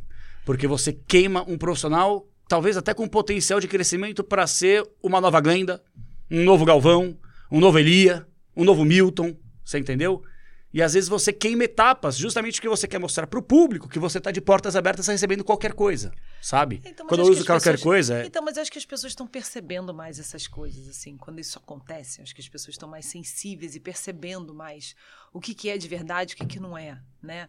É, Eu, na verdade, eu, eu, eu acho assim, eu acho que a gente está tendo um gap, assim, como, como muita coisa mudou nos últimos anos, eu acho que é, vários profissionais muito talentosos, assim, ahn, acabaram saindo dos meios de comunicação e aí criou-se um gap de, de processo de amadurecimento, né? Então, por exemplo, assim, vou dar um exemplo. Quando eu entrei na Globo, eu me lembro que para você colocar uma reportagem sua no Jornal Nacional, meu amor, mas você ralava muito. Eu me lembro que eu colocar minha primeira, uma primeira reportagem no Esporte Espetacular, que era um programa de rede de esporte da TV Globo, eu ralava muito. Então você começava no local, ralava no local, do local você virava rede, da rede você ia para não sei o quê. Aí depois, assim, o último era o Jornal Nacional. Era um negócio, era um processo de amadurecimento. E nesse processo de amadurecimento, você fazia muita fono, você sentava, ficava lá na ilha do editor, o editor te ensinando como é que fazia passagem, como é que não fazia, para você entender como é que aquilo ali. É, o outro mandava você gravar e regravar off. O outro mandava você escrever e reescrever, apaga tudo, escreve de novo. O outro não sei o quê. Você ficava de stand-by na redação sem fazer nada. Você saía com um repórter experiente para aprender, para ver, observar o que o cara estava fazendo. E eu acho que hoje em dia isso não acontece mais. Já vai pra rua. Meu amor, vai aí e se vira aí. Olha que para eu fazer o meu primeiro ao vivo, minha primeira transmissão de vivo, entrar ao vivo, segurar o microfone. Sem brincadeira, sem segurar o microfone e falar: Oi, tudo bem? Estou ao vivo, falando ao vivo agora aqui, da praça, não sei da quanto, tá acontecendo isso. Você dá um microfone para alguém e para fazer vivo é muita responsabilidade. E hoje em dia o que eu sinto é que virou qualquer coisa. Meu amor, toma aí, fala qualquer coisa, diz qualquer coisa, Aprende na prática. aprende na É prática. muito ruim isso, E cara. aí eu acho o seguinte, eu, eu, eu, se eu tivesse começando agora, se eu fosse nova, eu jamais, jamais ia aceitar uma situação dessa.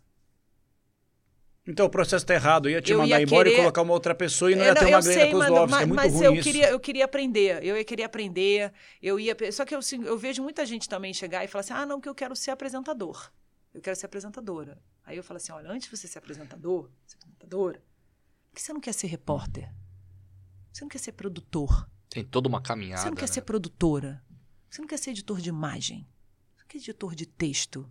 Tudo bem que não existe mais o editor É. de texto. O tá bom? redator. O redator. o não, não existe mais o editor de texto. Mas por que, que você não quer fazer isso?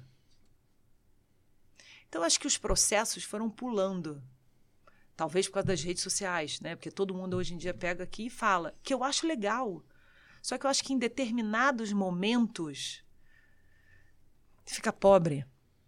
Perde a informação, perde o meado das coisas, perde o contexto das coisas. E aí fica tudo muito sem contexto. Fica tudo muito, muito igual. Mas talvez esse seja o caminho novo. É Assim, eu, eu, eu, eu, eu, posso estar aqui dando uma de velho, ai, que, ai, que chata. Não, não é não. Só Não é que mesmo. assim, eu, eu, eu sou muito grata pelos profissionais que me ensinaram, pelas horas que eu passei dentro de ilha, de edição, acompanhando a edição, é, das vezes que os chefes chegaram para mim e falaram: Isso aqui tá uma merda, faz de novo, é, escreve de novo. Eu escrevi um texto e botava para os produtores verem assim. Eu nunca fui dona do meu texto.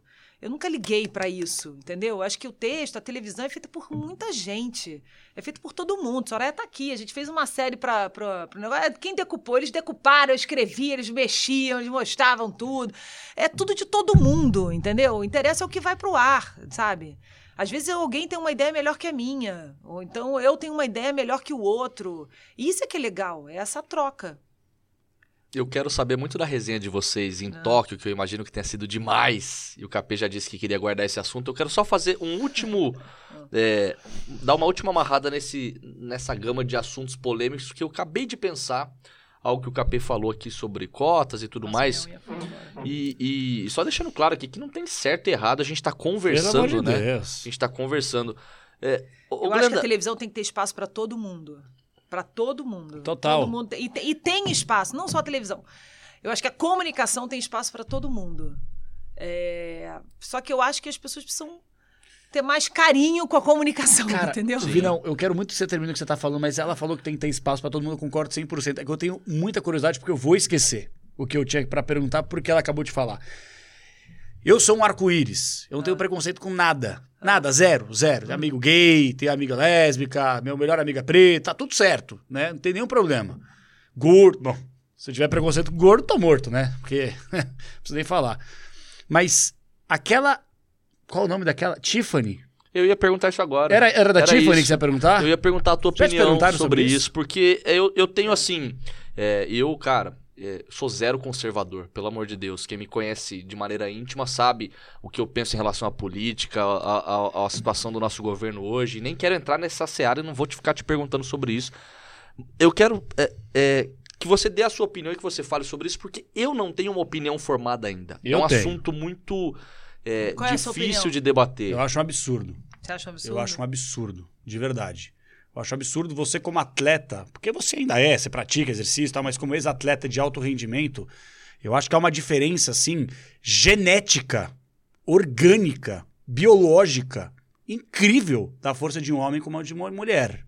Eu penso dessa maneira. Mesma coisa você colocar, como já fizeram essa imbecilidade pra mim no último final de semana, um MMA, um homem contra uma mulher. A mulher foi espancada pelo cara. Espancada. É, Eu pode. acho um absurdo. Acho Claro também. que eu não posso comparar o vôlei Aham. com uma luta de MMA. Mas se você for pensar na impulsão, na velocidade, na força, no equilíbrio, todos esses outros artifícios você pode falar com mais propriedade como ex-atleta de alto rendimento que é, há uma discrepância técnica e física principalmente incrível. Ou não, falei merda. Se eu falei merda, vai embora. Não, não, não, não. Você não falou merda, não. Não, você não falou merda, não. Mas eu acho que são questões que, assim, é, o novo mundo, né? O novo, essa nova regra da sociedade, seja lá o que for, faz a gente justamente pensar e repensar nisso tudo. São questões que precisam ser pensadas e precisam ser trazidas, porque vão ter cada vez mais. Então a gente precisa questionar isso e tentar colocar isso numa ordem ou não, ou vai generalizar ou não.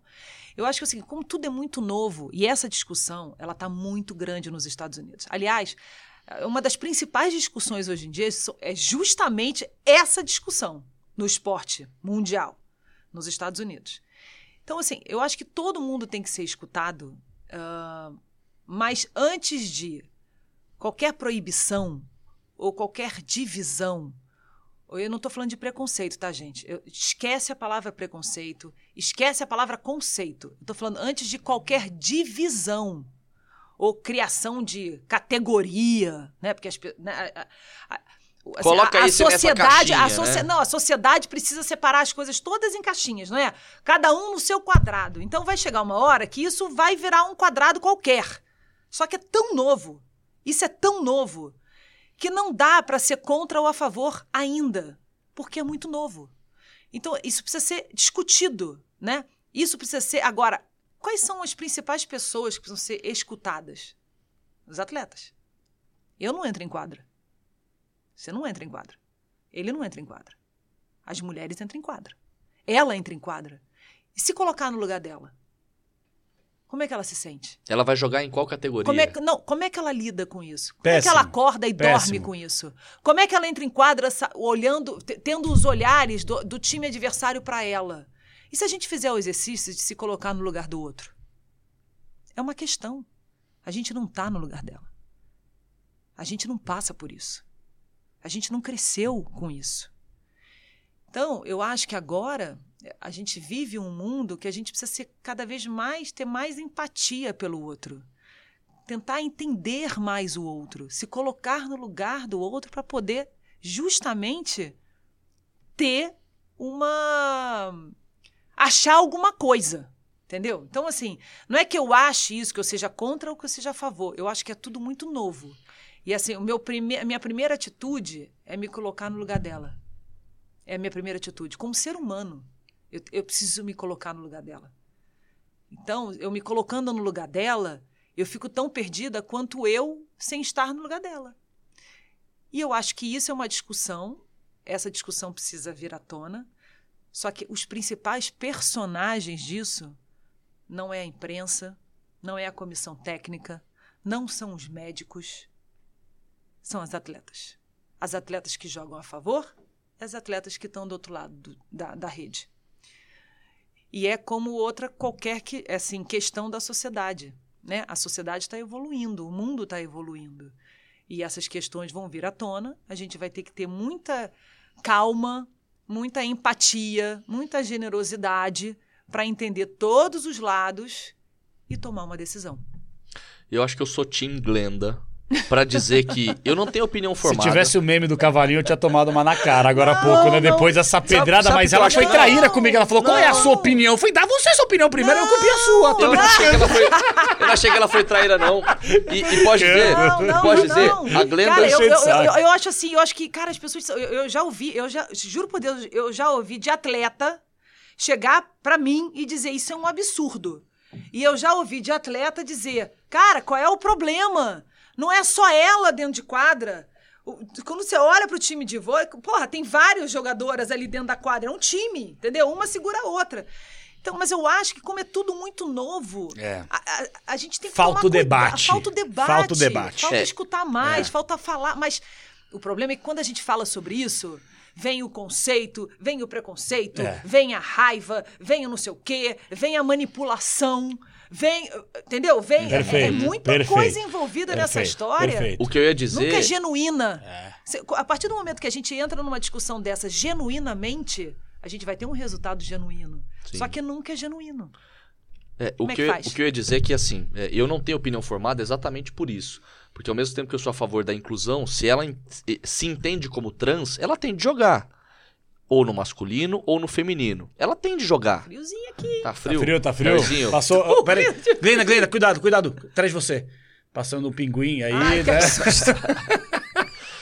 Mas só pra dizer que é, é, Ah. a gente sempre fala aqui na nossa sociedade, o Jorjão fala muito disso, Jorge Arruge, nosso CEO.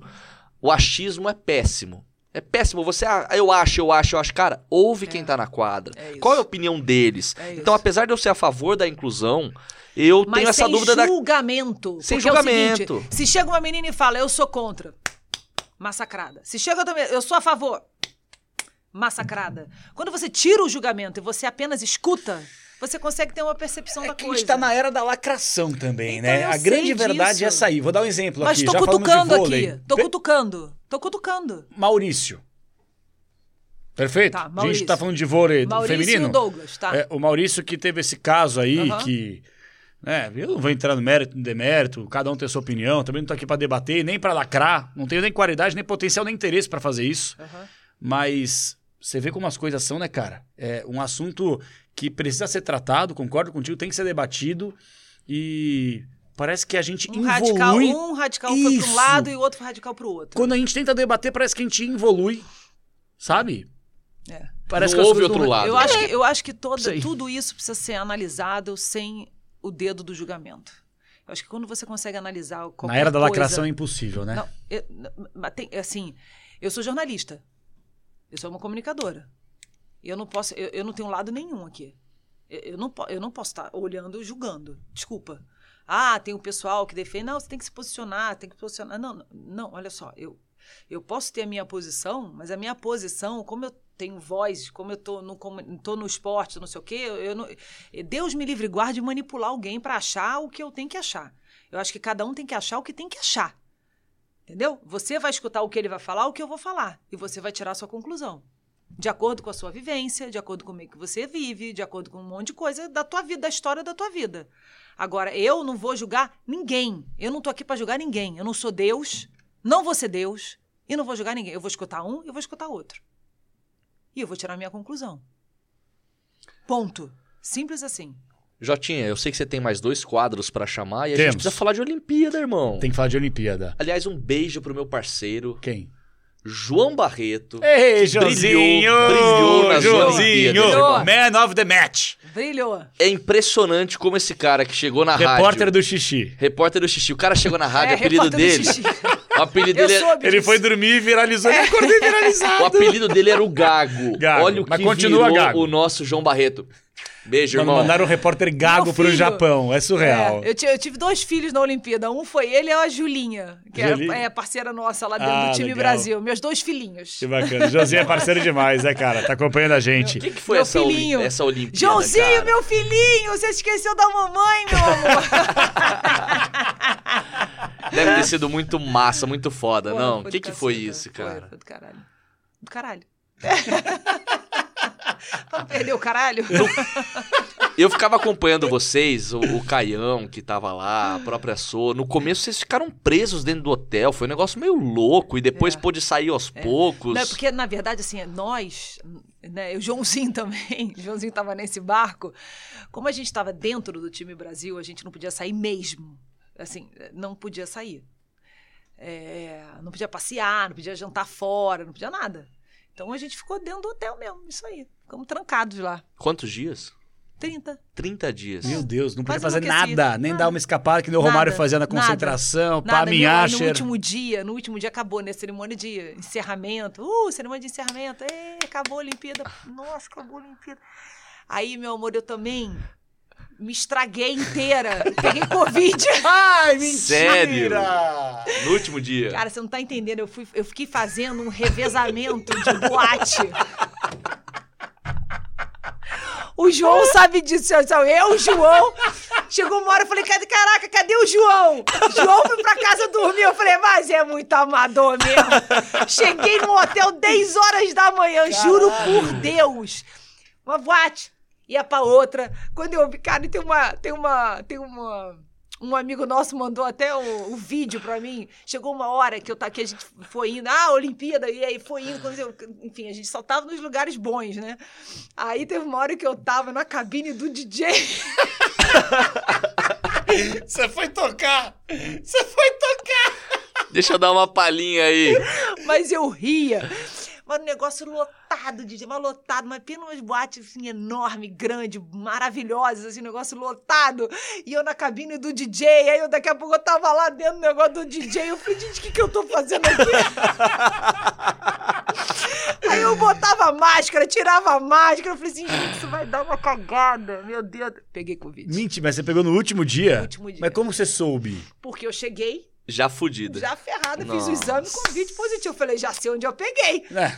nas Não, minhas caminhadas Você não sabe qual balada que você pegou, mas você Cara, sabe que foi nesse olha, dia. Mas eu ria, mas eu ria, mas eu, olha, Caraca, velho. pensa numa noite, eu falei, assim, imagina depois de uma pandemia. pandemia, Enclausurada. Enclausurada, 30 dias enclausurada. Mas eu me diverti, mas eu, olha, mas eu ria, mas eu ria. Conversava com, conversava com ele, tava, né? E vamos agora pra não sei onde? Vamos, aí lá ia eu. E vamos pra não sei vamos. Aí chegou uma hora que eu olhei o relógio. Falei, gente, são nove horas da manhã. Meu Deus, Eu velho. preciso ir embora. Não é mais hora de eu estar aqui. Aí quando eu saí do lugar, assim, uma caverna, aí quando eu saí do lugar, eu falei, caraca, o sol, o dia. Eu falei, nossa, eu tô muito ferrada. preciso pra preciso, preciso dormir. Preciso dormir. Aí fui dormir. Já que eu tava ouvindo a Glenda aqui. Mas le- eu me diverti tanto. E tanto, dando mas risada. tanto, mas tanto. Mas fiz vai, vai amizade, aí tinha atleta do mundo inteiro, aí você encontra atleta do Os mundo caras inteiro. deram rolê? Porque com eu, Lógico, era. credencial Era. que eu tava com medo de, sei lá, vai que Sim. Dá um BO, né? Não, não, BO eu não ia Não, dar, dá com certeza. é. Mas sei lá, você tá, né, a credencial era a nossa É um nossa passaporte entrada, nosso ali, passaporte, nossa entrada no Japão.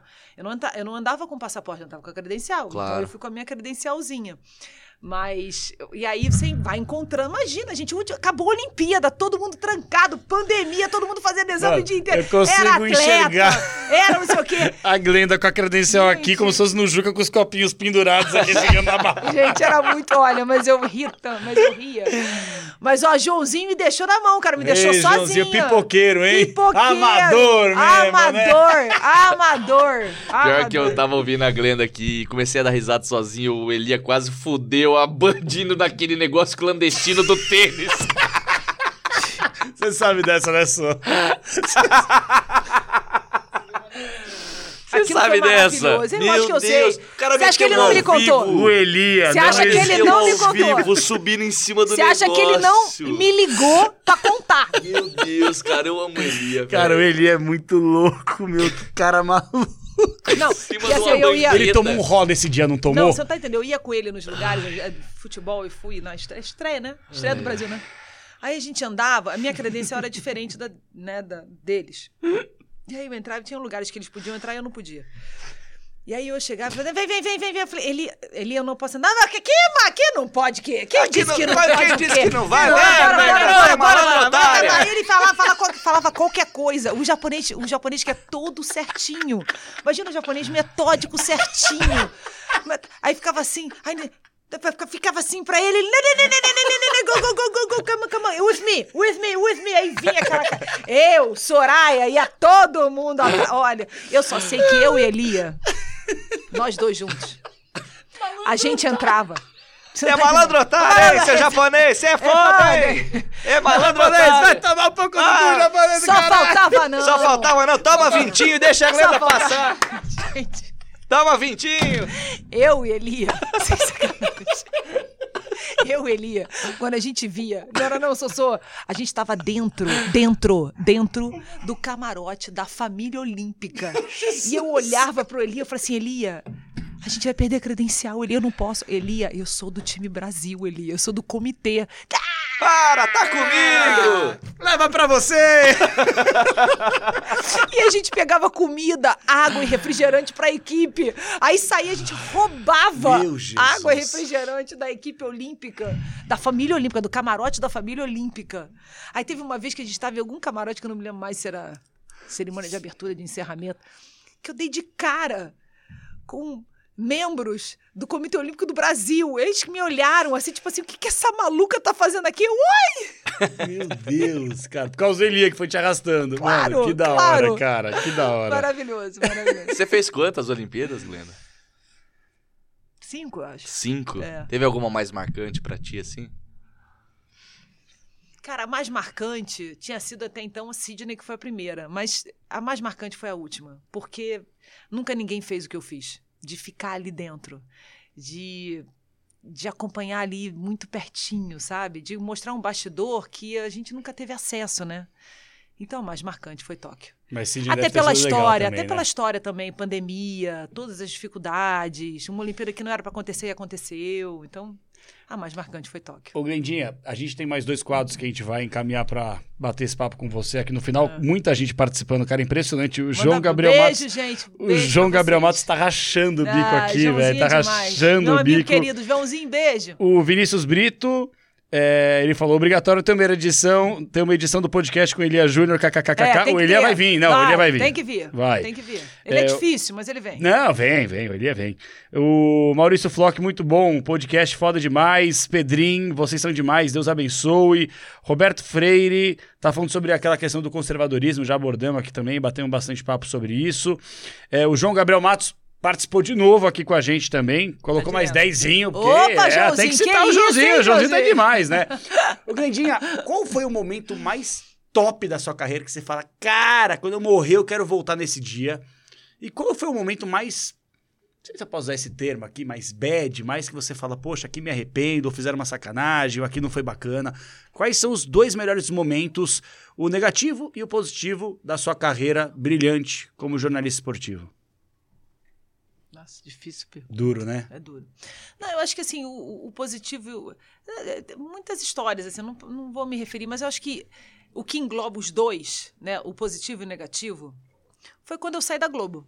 Né? Que teve o lado positivo, porque eu fiz o que eu queria, e teve o lado negativo de deixar um lugar que eu passei 27 anos da minha vida lá dentro. E que todos os meus amigos estão lá dentro. Né? A madrinha do meu filho, é, eu conheci lá dentro. É, o meu grande amigo, conheci lá dentro. É, então tem o lado positivo e o lado negativo ao mesmo tempo.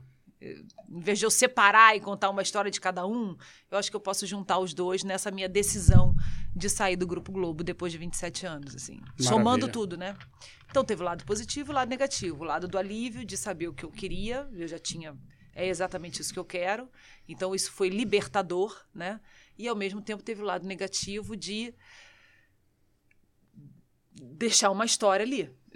Deixou. E os meus amigos Lógico. e a minha vida estava ali. É, então foi um lado negativo também. E curioso, né, Vinão? A gente também nem falou sobre Globo aqui também no podcast, tem muito mais coisa pra tratar, mas, tipo, geral saindo de lá também, né? As coisas estão meio que mudando. Não sei se é por causa da área digital, Ah, né? Mas sei lá. É uma outra empresa, normal. As empresas mudam. Isso faz parte do processo de mudança. Tudo faz parte de um processo de mudança e não é um processo de agora. Isso começou há algum tempo. É, eu acho que é só isso, só. Mais nada. Quadro, ela falou sobre o Só momento deixar positivo claro e negativo. pra ela, o Ulisses, quando veio aqui a última vez, falou: é, Pô, vocês saem pra mijar e eu não sei se eu posso sair. Fica à vontade. Se você Não, quiser você ir tá ao em casa. banheiro, Pode você tá em casa. casa. Coisa também, tá em casa, pelo amor de. Deus. Em casa, o Ulisses, depois Mas- do programa, agora- veio com esse papo. pouco- Pô, podia sair, lógico. A pode. reclamou, falou, nossa, não tem nenhum petisco pra comer. Ah, eu falei, vamos providenciar. É, Vocês não dizer nada aí, comer aí Vamos pois é. providenciar já. Pelo amor de Deus, gente, vocês estão brincando, não tem nada Eu pra vou comer. providenciar, vou providenciar. eu nem, nem jantei. Você gosta de comida japonesa? Vocês estão me dando cerveja, não estão me dando Você comida? não, não, mas calma, depois aí tem o round foda. 3 aí pra gente poder comer um hamburguinho, você tá ligado? Ai, Sossô, que isso, Sossô? Aí foi Você foda. curte comida japonesa? Adoro. Meio aleatório, porque no japonês não é Adoro. mesmo que nem aqui, né? Não, não, É. quer dizer, eu nem sei, porque eu não fui a lugar nenhum no Japão. Não deu pra ir, só saiu no último dia, caralho. Aí no último dia eu não fui a japonesa, Não dá pra ter pedido no iFood um negocinho? ah, não é a mesma coisa. Primeiro que japonês no iFood. Tem iFood no Japão? Entrega Tem, não é a mesma Tem, coisa. tem, tem, tem, mas nunca pedi nada, não. E nem é a mesma coisa, né? Comer japonês. Mas o japonês eu do não quis, Brasil não, dá um pau o, ca- no o café japonês da manhã que chegava pra mim era tão ruim, tão ruim que eu não quis nada mais É além mesmo? do nada. Que que então, de vez em quando, assim, lá no. Na, no IBC, né? Lá no IBC tinha lá um lugar que eu comprava comida e levava pra casa. Então eu ficava comendo iogurte, não sei o que, essas besteiras. Eu, eu vi, eu acho que foi um story teu, Sossô, ou do, do Rosenberg, que é outro gênio também, Rosemba, é, mostrando ali o café da manhã. Era um negócio todo estranho. O que, que era aquilo ali? Vou mandar pra você. O meu tinha uns peixinhos assim, ó, transparentes. O TK, era o Bom, né? TK. Era o TK. Aquele peixinho transparente em cima do arroz. Mas no café da manhã. Não, tá de sacanagem. Juro Nossa senhora, tá demais. louco. Peixe no arroz? Não, não, é peixe não. Era um peixinho desse tamanho assim, ó. Pequenininho, transparente, que você via assim, o olhinho Vivo? Ah, não. e a coluna vertebral, entendeu? Mas vivo, Dentro né? no arroz. Mas aquele, Cheiro, quando você abria assim, era um cheiro Hum. forte. tipo, peixe inteiro. Não, eram vários peixinhos, assim, vários peixinhos. Mini, micro peixinhos. Micro Tipo peixinhos. ovas. Não, não era Não? ó, não, era micro peixinhos. Micro peixes! Ah, micro É, peixes. pequenininho, assim, Entendi. desse tamanhinho tipo assim, os peixinhos ó. betas, ah, aqueles de É, bem, aquáriozinho. bem assim. pequenininho, bem pequenininho. Transparente. Vidão, vamos- ela falou sobre a carreira, o momento positivo e negativo, e agora nós temos um quadro também para que a gente possa abordar um pouco mais a fundo a carreira de Glenda E você chama. Então vamos lá. Agora nós temos o bem na foto e mal na foto, porque nós estamos aqui no Foto 21.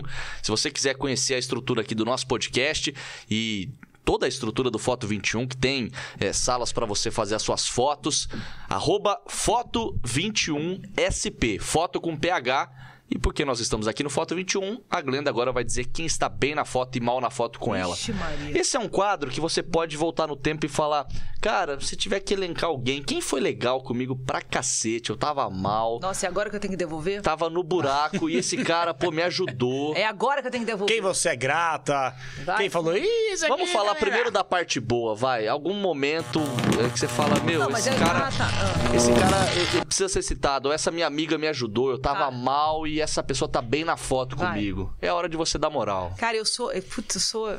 Tá todo mundo bem com a foto comigo. Eu sou terrível. pra essas coisas.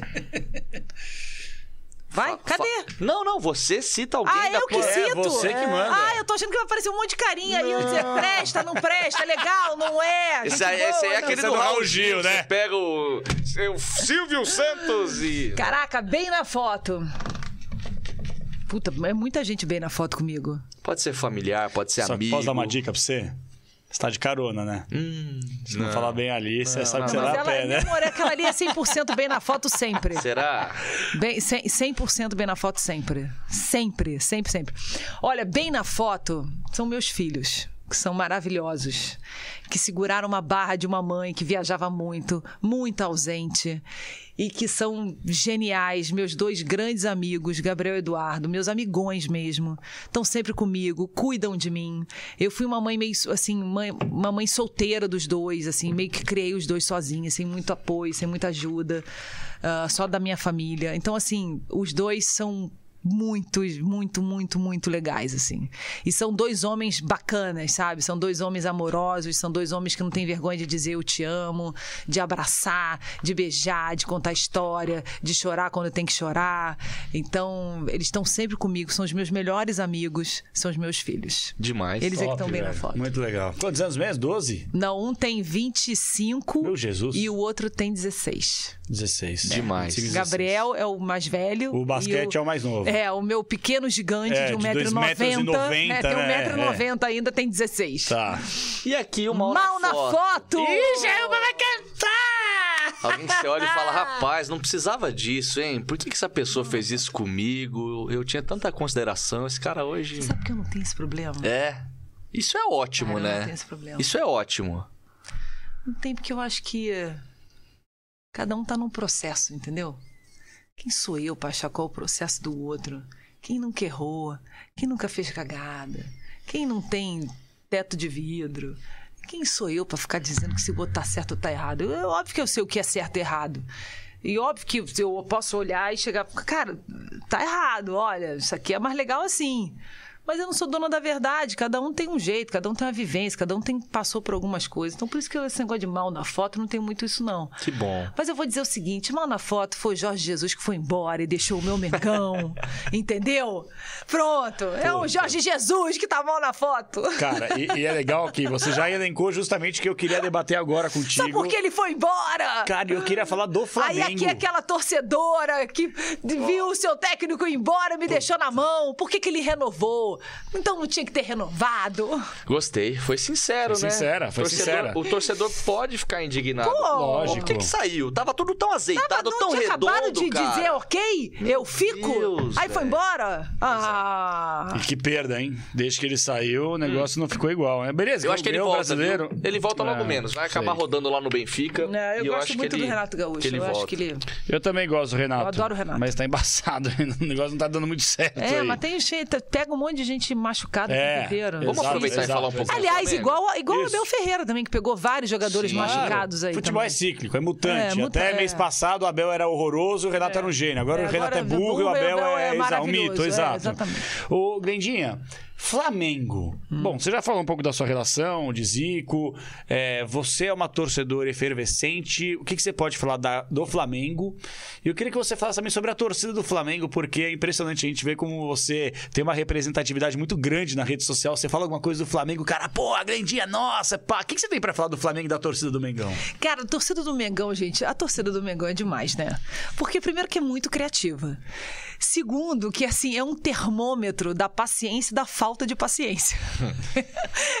e é um termômetro que sobe rápido, né? Você coloca embaixo do braço, tum, ela grita. E, esse, e, e o que eu gosto, assim, da torcida do Flamengo é é muito unida. E isso pro clube, nesse momento que a gente vive, obviamente tem um lado negativo e tem um lado positivo. Mas quando é pro positivo, e já foi pro positivo várias vezes, várias vezes foi pro positivo, eu acho divertido. Eu acho que a torcida do Flamengo tem. é, aquela genuinidade do futebol, sabe? Aquela coisa divertida, aquela coisa raiz da brincadeira, da sacanagem, do, do eh, da implicânciazinha, do, do cara que chega e, e defende o Arrascaeta e o outro que defende o, o Maio, o Michael, o Michael, sei lá o quê, o outro que defende o Gabigol e defende o Pedro, o outro que defende o Arão como volante e o Arão como zagueiro. sabe? Então, assim, a torcida do Flamengo é isso, né? E ela é. Mas é, ao mesmo tempo, a torcida do Flamengo tem aquela coisa que é o seguinte: sabe assim, não fala mal da minha família. Eu falo mal da minha família. Eu falo mal do meu irmão. Você não vai falar do meu irmão, não, que senão eu vou te dar porrada. Entendeu? Então a torcida do Flamengo pode falar mal do Flamengo. Ah, você não pode falar mal do Flamengo, não. Porque aí a torcida inteira, sei lá, mais de 40 milhões de torcedores fazem uma barreira e falam assim: aqui não. No meu quintal ninguém mete o pé, entendeu? Então isso é muito legal da torcida. E o carinho que a torcida tem comigo, realmente eu só posso agradecer, né? Porque é um privilégio você ter o carinho dessa torcida que é crítica. A torcida do Flamengo ela tem um termômetro do, do crítico, que é um termômetro ácido, é um termômetro perigoso. E comigo, graças a Deus, eles têm muito carinho. E eu agradeço muito esse carinho pra torcida do Mengão, que eu gosto tanto. E que eu me divirto tanto. Não, a gente se diverte. Tem uma coisa. Aliás, assim, eu quero mandar um beijo pro Papa. Paparazzo, que é assim um dos maiores influenciadores do Mengão. Papa, um beijo pra você. Ele é brabo. Ô, ô Pô, ele é fo- fodão. Pode, pode falar, Cara, é fodão. é, Fodão. sabe o que é da hora? Quando a gente fala Glenda Kozlovski, você, tudo bem, você pode falar que não, mas há uma unanimidade no seu nome. Cara, ninguém odeia a Glenda Kozlovski. O cara que odeia, que não gosta da Glenda Kozlovski, não conhece a Glenda Kozlovski, ou sabe, tem a inveja, tem tudo isso. E é curioso que quando a gente fez questão de fazer a publicação, vem a Glenda, a Glendinha, confirmou, nossa próxima convidada, episódio 7 de Lavada, se inscreve e tal. Geral mandou mensagem no nosso Instagram do De Lavada, mandou mensagem nas nossas redes sociais pessoais. E eu percebi que muito torcedor do Corinthians, muito torcedor do Corinthians mandou mensagem. Não acredito, a Glenda, que não sei o que. Eu falei, rapaz, Eu Corinthians eles. e Flamengo, eles são rivais, adversários e tal, das maiores torcidas do né? Brasil. É. Por que isso? Não, mas sabe que eu- assim, eu quero até agradecer todas as torcidas que eu nunca tive problema com torcedor de nenhum clube assim, nenhum clube. Nenhum clube, assim, é, todos eles sabem que eu sou Flamengo. Todos eles entendem quando eu falo do Flamengo e todos eles respeitam e me respeitam. É, então, assim, eu tenho muito carinho pela torcida, pelos torcedores. Eu acho que a gente precisa escutar os torcedores, porque eles sempre têm uma verdade ali que, opa, vamos parar para ouvir? Vamos parar para ver por que, que eles estão falando isso? Por que, que eles estão reclamando? Por que, que não sei o quê? É, e, eu- e o que eu gosto disso, assim, é a torcida que faz o futebol ser o que o futebol é. É a torcida do mundo inteiro. É a brincadeira, é a sacanagem. Obviamente que quando passa para para violência, a gente não, não é o torcedor genuíno, porque o torcedor genuíno não quer saber de brigar. O torcedor genuíno quer saber de ir pro estádio, se divertir, torcer. Se perder, vai chorar, vai ficar puto da vida, vai brigar com o irmão, vai brigar com o filho, vai brigar com a mulher, vai brigar com não sei quem. A mulher também torcedora, vai brigar com o marido, vai brigar com o irmão, vai ficar de mau humor com o filho, mas ela tá afim de se divertir ali de uma certa forma, entendeu?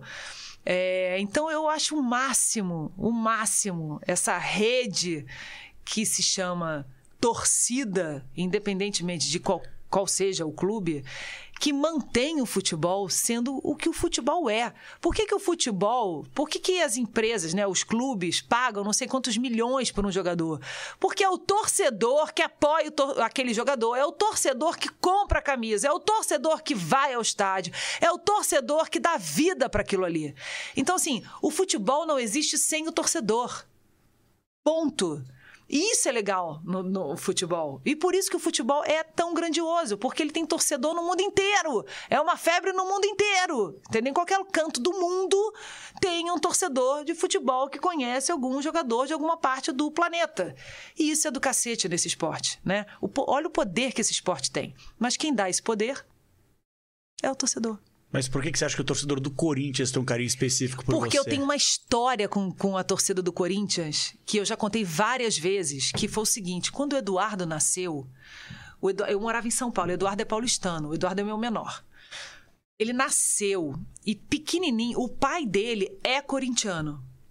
E ele recém-nasceu. Eu tô falando de uma criança recém-nascida. É tipo assim, um mês e 20 dias. Meu Deus.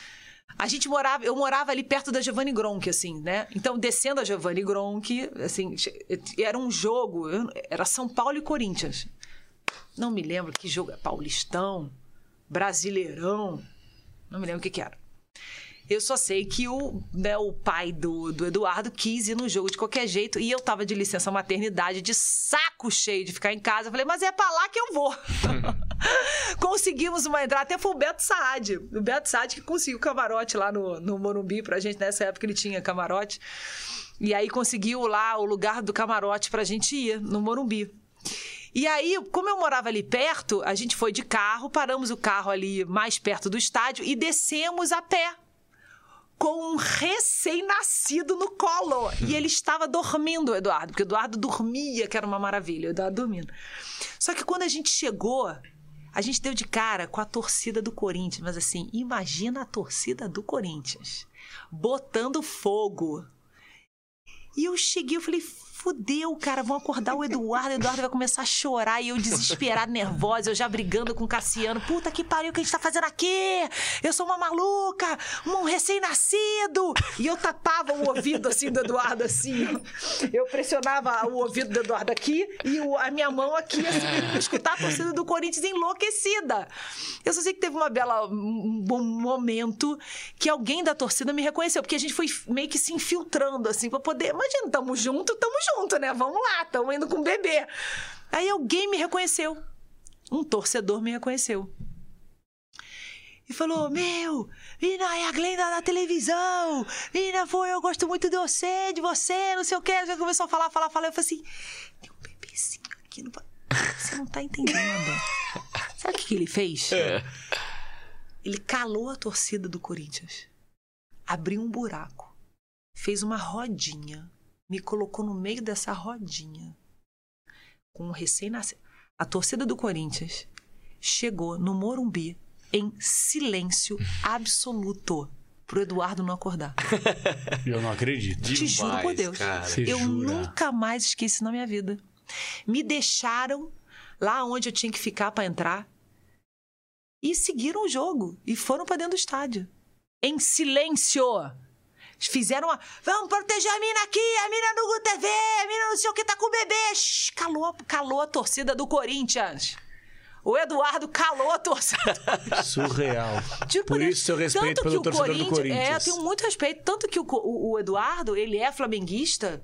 Obviamente, cresceu no, no, Rio de Janeiro, né? Porque a gente se mudou pra lá, cresceu no Rio de Janeiro. Mas ele tem um cara. Ele torce em São Paulo, ele torce pelo Corinthians. Eu conto essa história para ele, obviamente que eu já contei várias vezes. Ele tem um carinho enorme pelo Corinthians. Enorme, enorme. Olha só que legal essa que história. Top, meu eu acho Deus, que é por véio. isso que a torcida do Corinthians tem Demais. esse carinho por mim, porque eu nunca mais me esqueci disso. Assim. Eu falei, pô, que legal, tá vendo só?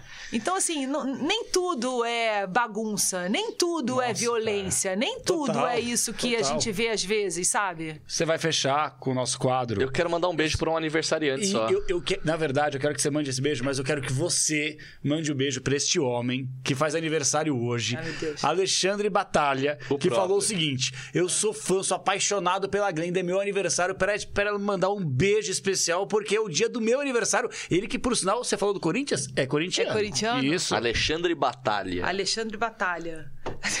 Eu pensei, pensei naquela imagem da Marilyn Monroe. Happy birthday. Tira a cerveja dela. Corta a breja. Mentira, mentira. Alexandre Batalha. Querido, olha só, feliz aniversário. Tudo de muito bom, muita saúde, que a gente enfrentou essa pandemia enorme aí, né? Então, nós estamos vivos, então, portanto, faça alguma coisa muito bacana, já que você está vivo. Por todos, né? Não só por você, mas por todos à sua volta, tá bom? Um beijo grande, muita saúde, parabéns. Boa, Glendinha. Boa. Eu falei pro Roman Laurito que cada vez que a gente recebe alguém aqui querido na segunda-feira é comemorar a vida, num momento de tantas perdas, cara, de Exato. tanta É. merda que a gente Eu sente. comemoro a vida. Poder tomar uma cerveja, poder ouvir e conhecer mais uma pessoa que a gente gosta, cara, é comemorar a vida, tá ligado? É assim que a gente tem encarado esse podcast e pra nós é muito legal que você esteja aqui. Antes de você escalar o seu Mengão de todos os tempos. Ah, não, não vou escalar, não. Ou dou uma sugestão. Vocês não vão fazer isso comigo. Ou dou uma sugestão. Pode, Eu não pode vou, não escalar a seleção. Não, não, não vou amigos. escalar ninguém. Sugestão. Eu quero dar uma Amigos. sugestão. Eu não vou escalar a seleção ninguém. é sua, você é Não. a coach, você é a Não. treinadora. Não. Mas você sabe o que você pode fazer? Você tem tanta história, tanta história, que Hum. aí eu queria propor aí, colocar um gapzinho pra você poder escalar a sua seleção. Quero ver. Você pode colocar a sua seleção de esportes de todos os tempos. De Suas jornalistas. amigas, jornalistas. Põe o Tino Marcos Você no pode gol. É, ah, não, pôr a então isso que eu pensei. Pode ser. Vocês Ah, chegaram agora e falaram, eu ia fazer isso. Da hora, da hora. Pô, Mas antes de você isso. escalar, eu quero só falar da torcida do Flamengo, porque eu não sei se você já trabalhou em jogos é, do Flamengo no Rio de Janeiro. Já. Cara, eu trabalhei em um da Ponte, quando o Flamengo tava jogando naquele aquele estádio da Portuguesa ali, aquela ilha da, ilha da Nossa, Portuguesa, ilha- ah, sabe? Cariacica? Não, é, Não. não, É um estádiozinho todo com uma arquibancada meio móvel, assim. E, e já foi legal. Ponte e Flamengo ali. Irmão, quando eu fiz Palmeiras e Flamengo em 2018, no Maracanã, eh, os dois times brigando pelo título, foi coisa de maluco. E eu fico pensando, porque meu pai é torcedor do Galo. Meu pai falou: eu já fui no Mineirão antes e depois da reforma. Cara, se eu já fiquei impressionado com a torcida do Flamengo no Maracanã novo, no New Maracanã, eu fico imaginando o que era o Maracanã repleto de rubro-negros. Cara, era muito legal. Antes, antes da 120 mil reforma, pessoas. cara. 120 mil pessoas. Mas sabe o que que eu tenho maior saudade, assim? É do. Ai, outro dia Da geral. Da geral. Da geral. Cara, a geral. A geral era demais. Os Geraldinos eram demais. Isso é um negócio muito brasileiro, Cara, né? é Os caras saíram da aquilo. praia de acho- sunga e iam pro Deus, estádio. Eu acho que a geral, a geral, tudo bem, eu sei pelas regras internacionais, os, sei lá, os novos estádios e tal, mas eu acho que é tão cultural a geral no Maracanã. É uma coisa da cultura do nosso povo, do futebol brasileiro. Eu acho que a geral tinha que voltar. Juro, assim, é- é- tudo bem, eu vou ser xingada, vão falar "Ai, que absurdo, sou ignorante, sou burro, idiota, tá tudo certo. Mas eu acho que é tão cultural, porque a geral era demais, cara. A geral, eles iam. Era muito engraçado, porque a, a bola ia pra um lado, eles iam pro lado. A bola ia pro outro. Aí trocava, trocava de lado. Era, cara, é- era um negócio tão. de- E tem uma história, tem uma história sensacional. Sabe, vocês sabem o Regis Rezin? Sim. lógico. Pra mim, um dos melhores repórteres de todos os tempos. É, assim. alegria. É, alegria, alegria, Alegria, amigão, alegria, alegria, alegria, amigão. isso. O Senhor, como é que é? Senhor, não, como é que é? Deus é o Senhor do tempo. De- Que É. cara, Ele, referência. ele é demais, cara. É o me- o melhor contador de história, assim, um dos melhores contadores de história que eu conheço. Ele é demais. Beijo, Regito. E ele tem uma história na geral que é demais. Ele foi pra geral. Logo que ele chegou no Rio para ser repórter, que ele veio do Sul, né? Ele era da RBS e veio pro Sul. Veio para pro Rio de Janeiro. Aí, logo que ele chegou na Globo do Rio, ele foi fazer a geral. Foi cobrir um jogo na geral. Aí ele foi pra geral. Aí ele chegou, e quando ele voltou pra redação, a gente estava na redação, ele, amigão, fui pra geral, só tem amigão, só tem coração bom. Eu falei, jura, Regito, mas conta aí como é que é. Ele, é impressionante, só tem amigão. Cada, eles me adoram. Cada vez que eles me jogavam pra cima, sumia uma coisa. Ele voltou sem celular. Ele voltou sem a bateria. As pilhas da bateria do microfone sem a bateria do microfone, sem a carteira. Cada ele fala, amigão, cada vez que me jogavam pra cima, ficava com alguma coisa. Mas eu entendo, eles me adoram, queriam um pedaço de mim. Esse é um cara. demais, né? Esse é um cara que eu queria conhecer, porque o Cara, vocês têm Plácido. que trazer, vocês têm que trazer o Regis O aqui. Plácido me contou Vocês têm que que trazer o Regis aqui. esse cara, Juro por fora Deus. do microfone, é paga, assim, né? Paga a passagem e traz ele aqui. Vale. Meu Deus. Va- cara. não, vale não. Ele é excepcional, excepcional. Essa história da geral, a Amigão. gente ria. Você não tá entendendo? Eu- eu- Nem que alguém me contou. Eu estava na redação, era fechamento do esporte espetacular, sei lá. E ele chegou Ai, meu. da geral, a- da experiência dele da geral, amigão. Aquilo é demais, é o povo brasileiro. Cada vez que me jogavam pra cima, eu ficava sem alguma coisa. Aí teve uma hora que ele foi pedir. Ainda teve isso que eu tô me lembrando, que ele chegou assim, amigão, não posso ficar sem o celular. O celular não é meu, é da empresa. Como é que eu vou fazer? E Deram um celular pra ele. Amigão, minha carteira. Deram a carteira pra ele, devolveram a carteira. Fica só com o relógio. Gente, é sensacional. Olha, Meu, é demais, cara. Sensacional. Demais. Pois é, a geral. Vamos escalar logo depois? Ai, gente, que que É é? difícil, Vai, não é fácil. Vai, são vontade. 11 jogadores. Ai, Seu gente. goleiro, lateral, zagueiro. 11 jornalistas, né? fica à vontade. Monta, monta assim, ó, a sua seleção da- da- das redações que você Ah, viveu. gente, mas vai. é difícil. Ou dos parceiros do esporte, é difícil. Vira, É daqui porque a vai faltar irmã. muita gente. Na Vina tá no ataque aqui, ó. Tá no ataque, É tá. lógico, alta, 2 metros de altura, tá no Pronto, ataque. Virninha. Sheila, Minha- tua parceira? Minha, minha, minha irmã de vida. Boa. Não, Sheila é minha parceira. mas A Virna é minha irmã de vida. Tua irmã, né? Tô ligado. Minha irmã de vida. Tá. Então, a Virnoca tá Então aqui. começa a minha... com o ataque, a Virna. Não, a Virna é minha centroavante. Tá bom, camisa 9. Será que a Soraya tá nesse time? Não, não vou botar camisa 9, não. Posso botar 11? Pô, lógico, mete um Romário nela. É, eu gosto do Romário. Romário é da hora, Romário é da hora. é- Aí você pode ir mesclando, ó. Virna, pode pôr o Romário, pode pôr o Labilola, quem você quiser. Não, eu seleção botar... é tua. Pô, mas eu não sei nunca. Eu vou botar aqui. Não, a Virna. Não, camisa 10 é o João Ramalho. João Ramalho. Grande Ramalho. amigo, é, João Ramalho, meu grande amigo, meu parceiro de vida também. Aqui, na- assim, eu tenho o 9 e 7, eu vou colocar Mônica Leitão e Rosane Araújo, que são duas mulheres muito importantes na minha vida. Aí aqui, vou botar Sossô. Ah, Sossô Na tá meiuca? moral, hein, Sossô? Sossô tá na meiuca, tá aqui, Que isso, Sossô. na meiuca, Primeiro cara, ou segundo tá demais. volante? Sossô tá aqui. Não, Sossô tá aqui na meiuca. Tá Tá na meiuca. meiuca. Volante. Meu, meu time não tem negócio de primeiro volante, segundo volante, essa merda não. Tem aqui 11 jogadores e foda-se. Esse negócio. Ao lado da Sossô na meiuca. Não, calma. Aí, calma, muita calma nessa hora, peraí. Elias Júnior, né? Ah, vai, Elias Júnior vai ficar puto que não botei ele de centroavante. É pra fazer verdade. gol, né? Eu não sou capitão, pelo menos, Ah, né, não, tem querida? técnico, tem técnico. Tem, Não, você é tem. técnica. Tenho tá bom, técnico. não, ser. não sou técnico. Técnico, Tá. então, porque aí eu ganho mais um espaço aqui. O técnico, então, é Elias Júnior. Tá bom, Boa. fechou. Boa, Pelé. Ótima escolha. É, técnica ali. Aí aqui eu vou botar Tino Marcos, meu parceirão também. Vou botar Alex Escobar, meu grande parceiro. É, vou botar Décio Lopes, meu outro grande parceiro. Aqui não tem negócio de zaga, meio campo, não. Daqui é todo mundo. Então eu botei Alex Escobar, Décio Lopes. Aí vou botar. Peraí, que agora falta pouca gente. Difícil isso, né? É duro. Parar pra pensar. Raciocinar aqui, peraí. Vai no seu tempo. Muita gente boa que você conviveu, cara. Porra, muita gente boa. Elia Luxemburgo Escolari Júnior. Os É caras isso aí, mandaram é aqui. tudo isso aí Os caras mandaram aqui. O Diogo Ranzini. Quando você vai pensando, eu vou falando aqui, ó. Diogo Ranzini, João Gabriel Matos, o Edu, Eduardo Porra, eu vou botar Moraes. Solange Amado, Solange Amado. que foi a primeira, a, pri- a primeira pessoa que eu trabalhei em televisão que me ensinou tudo foi Solange Amado. Top. E ela fez essa parceria comigo na Olimpíada, do Mundo Glenda, das edições e tal, ela que fez comigo. Então, Solange Amado. Boa. Eu vou botar Emanuel Matos, que foi a pessoa que me trouxe pra televisão. Que eu amo de paixão. Amo de paixão. E tem uma pessoa que eu vou botar também, que eu admiro muito, porque ele. hum, Ele trouxe todo esse. hum, essa co- hum, esse olhar do esporte para televisão aberta que a gente conhece, desde lá do início. Primeiro ele foi repórter, depois ele foi diretor de esporte durante muitos anos.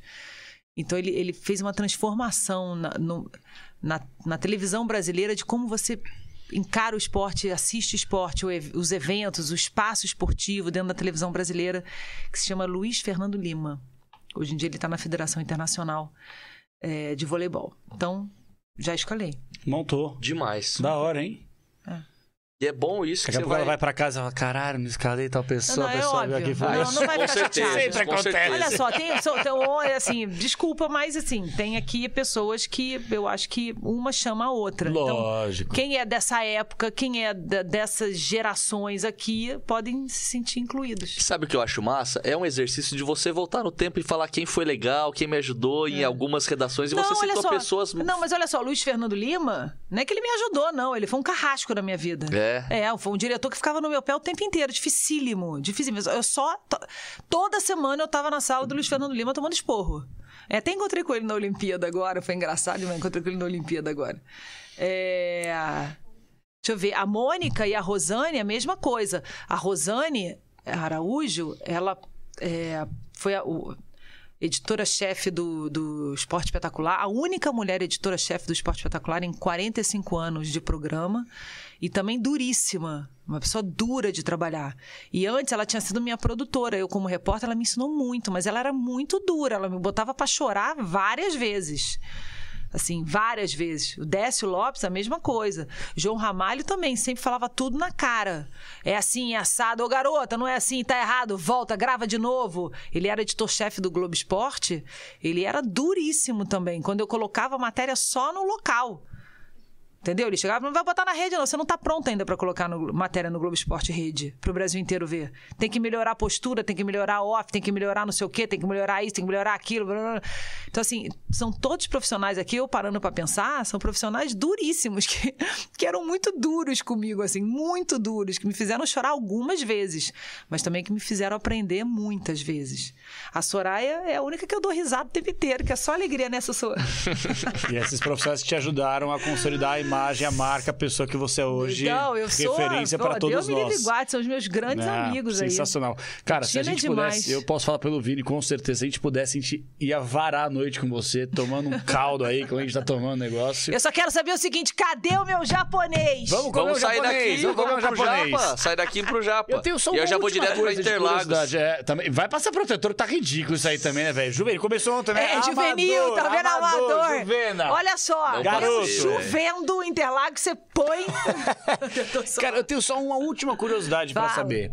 Pode perguntar. Uma pessoa Hum. consolidada, uma pessoa referência, que já fez tudo Ah, é no é o jornalismo esportivo. tá? Boa! Ah, tem A por bola é o né? Zico. Pelo é, o teu maior, Deus, é o teu maior ídolo disparado, né? Pelo amor de Deus também. Zico que é igual a gol. Demais. Zicão, do meu coração.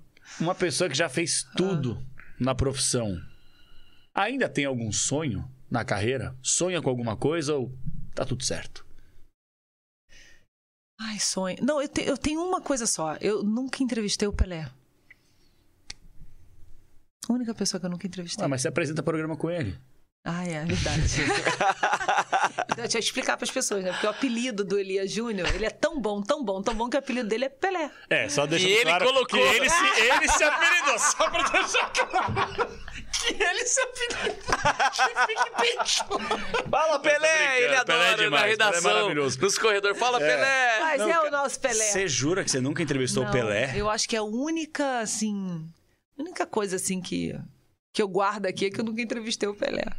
Mas dá tempo ainda. Não, dá, mas é difícil entrevistar o Pelé, não é fácil. Ah. Oi, oi, Pelé, tudo bem? Deixa eu entrevistar você. É, é um sonho. É um não, sonho. é um sonho. Assim, eu acho que é a única coisa, assim. Eu nunca entrevistei o Pelé. Já entrevistei um monte de gente, mas o Pelé. Não entrevistei.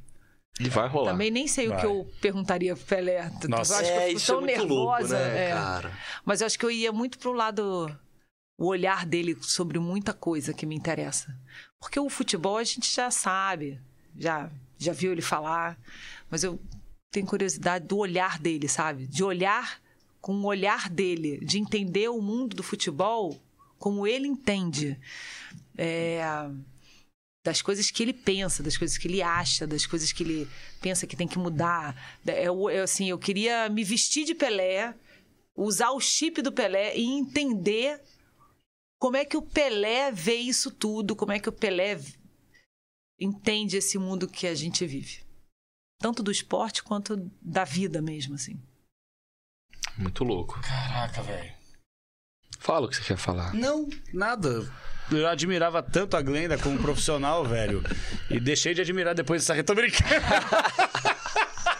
Glendinha, você é a referência, cara. Que ser humano impecável. Você sabia que a minha irmã, quando eu falei que a gente faria esse bate-papo com você, ela falou: Meu, a primeira coisa que você tem que perguntar pra ela é se alguma vez ela já esteve de mau humor. Porque essa mulher, cara, a gente cresceu assistindo. E Sossô já, né, Sossô? é Sossô já me viu de mau cara, humor é só já. alegria. Sossô já me viu de, não, viu de Já. mau Mas humor, você já engana bem, mas viu? Porque mau essa é a humor impressão que você é passa pra todo mundo, cara. cara. Essa é a impressão que você passa De pra todo mundo. cara. De alto Sossô astral. já me viu de mau Eu humor. brinco, eu falo 24 que você é a rainha horas. do carisma, entendeu? Não, não, eu tô, eu tô. É difícil eu estar de mau humor. Vou dizer, assim, é difícil estar de mau humor. Não é. Não é muito fácil me ver de mau humor, não. Tem uma Mas parada que te fecha a cara. Você fala, Cara, pô, tem. eu tava tão bem Mau e rolou caráter e isso. mentira. Eu odeio mentira. Eu odeio manipulação. Odeio gente que faz personagem. É tão banal. Eu, eu odeio banalidade. A banalidade do ser humano. Isso. Eu odeio porque eu não, não odeio, mas eu.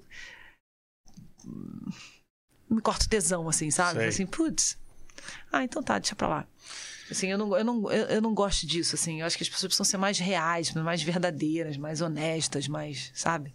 Sem Eu dúvida. acho que o mundo já tá tão difícil, assim, eu não, eu não gosto da competição desleal, eu não gosto nem de competir, da- dessa competição desnecessária, dessa coisa. Eu acho que tem espaço para todo mundo, eu acho que todo mundo tem que levantar a bola de todo mundo. Eu não gosto de joguinho, eu odeio joguinho. Odeio. Quando eu sinto que alguém tá fazendo um joguinho comigo, eu corto na hora, porque eu não, eu não gosto de joguinho. Eu acho que quando mais velho a gente vai ficando, né, mais é, menos paciente com a, com a falta de lealdade a gente vai tendo. Então isso é uma coisa muito legal comigo e com Eli, que a gente é muito leal um com o outro, assim, muito leal, muito leal. Tá bom, tá bom, não tá bom, não tá bom, tá ruim, tá ruim. É, não gostei, não gostei, não quero isso, não quero, quero, quero. Então assim a gente tem muita lealdade, sabe? Eu acho que esse é o segredo da vida, é a lealdade. Sem palavras, cara, de verdade. Agora, falando sério, admiração, assim, incrível. Incrível pela profissional que você é, porque você é uma referência. Você pode achar que não e tal, né? Mas você é, é um espelho pra todos nós. E eu entendo a argumentação dela, eu não estudei, mas Ah, cara, trilhou um caminho na Deus. comunicação Isso aí onde não- só homem trabalhava e É. só. e- e- Isso aí também falar, é uma sabe? grande bobagem. O maior mestre que nós temos no jornalismo, na minha avaliação, é o Zaidan. É. Ele nunca fez, "Ah, acabou, seria, Manuel. Mas é um monstro. E você, cara, é uma persona, é uma referência, um espelho que a gente segue. E a gente fez questão que você fosse a primeira mulher a participar aqui do Pra De mim é uma honra, Podcast. eu tô feliz da vida. E meu de verdade, Deus do céu. b- obrigado pela amizade, pela maneira que você comunica. Ah, e outra coisa, eu sou atrai. amiga sim. Não, não, eu Ah, sou. parceira, não Veste, tem a- não, veste frenental agora. Já virou irmão, irmão, É tá nóis, tudo certo. junto, Demais. Eu viro irmão Obrigado fácil. Obrigado de Sem coração, palavras. sem palavras, viu? Parabéns mesmo, sensacional. E agradecer toda a rapaziada que mandou participação aqui. Galera, ficou, mano, na resenha, muitas perguntas por aqui. Se deixasse, a gente varava a madrugada, como eu já falei. Mas, cara, de verdade, hoje eu vou pra casa feliz da vida por ter... Bêbado. Ah!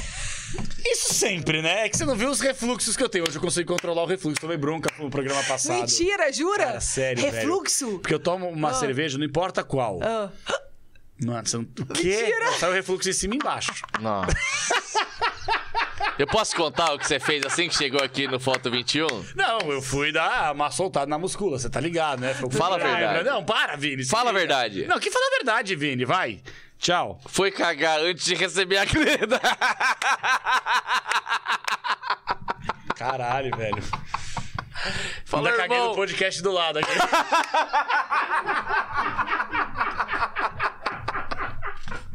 Você é um idiota, cara. Ai, cara. Mano, Mas vem cá, limpou direitinho? podcast vai fazer com a gente. Limpou direitinho ou deixou o Não, não, não, deixei a rebarba cê- pra segurar mais tarde. Não, a privada você limpou direitinho. Eu falei. uma marca na privada. Eu falei, irmão, a Glenda e a So estão chegando, vamos descer. Irmão, Vai vai quebrar de novo. De novo não, não, de novo não, quase. Eu falei, as duas estão chegando, vamos lá. Irmão, vai você, eu preciso cagar. Esse é João Paulo Os Capelão. caras falaram, me comportei muito bem Vem cá, eu quero saber o seguinte: você limpou a privadinha embaixo ali com, com a escovinha ou Mano, deixou sujo? Posso falar? Eu Pode. nem olho. Eu só toco, fecho e vou embora. Então, ó. Vai lá, Aninha. Vai lá.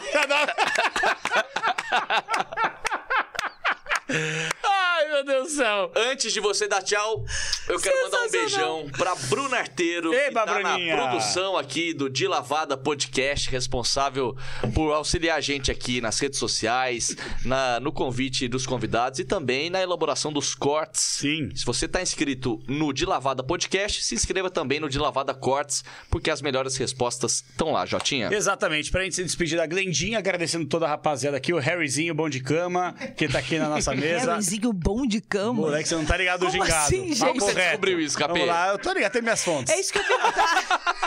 Como é que você sabe? Tenho minhas Tá fontes. sabendo muito, hein?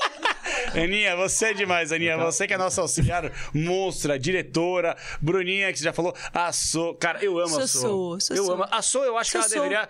Sabe o que eu acho que ele deveria fazer? Eu acho que a gente deveria matar. a Aliás, So. não, não. Não, sério. que tem que Porra, é essa? Calma, calma, Oh, calma, não, calma, deixa eu não. deixa eu molhar o bico. Você tem que botar a So aqui, ó. Eu vou pôr. Aqui, mas a no gente, meu lugar. Mas a gente empalha ela, porque ela tem que ser imortal. Então empalha ela, deixa ela na prateleira pra sempre. É, a, eu a amo ela. tem que sentar aqui, aqui, pra Então. dizer as histórias dela, que E são tem, várias. hein? Tem, E tem história, tem história. Mas Você pode topa a dizer- gente te empalhar? Não, é a pior homenagem da história, velho. Você falou, a Sossô, a gente tem que matar ela. Que porra de homenagem é essa, E velho? empalhar, deixar na prateleira Ah, se pra fuder. sempre aparecer com a gente Acaba aqui. essa merda! Porra, Sossô! E o arroba do Luizão, melhor fotógrafo do Brasil. Luiz Underline. Rebelato Underline. Que Luiz aí, Revelato Underline. Luiz Rebelaline. Agora fala com os loves. Glendinha, beijo, Oi, obrigado amor. demais, cara. Que Prazer. legal que você Sem veio. palavras. Vinão, Obrigado. É isso. Adorei. Só pra gente fechar, Vamos.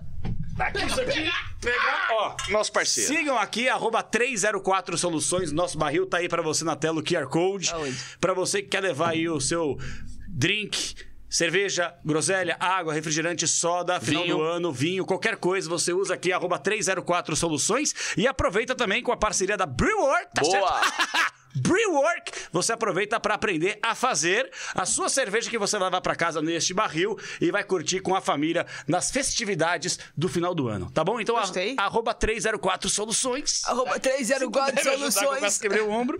E é isso, meus amigos, todos que participaram, um abraço. Glendinha, nós te amamos. Eu também. Sem Adoro palavras, vocês, obrigado. Obrigada. Obrigada a todos.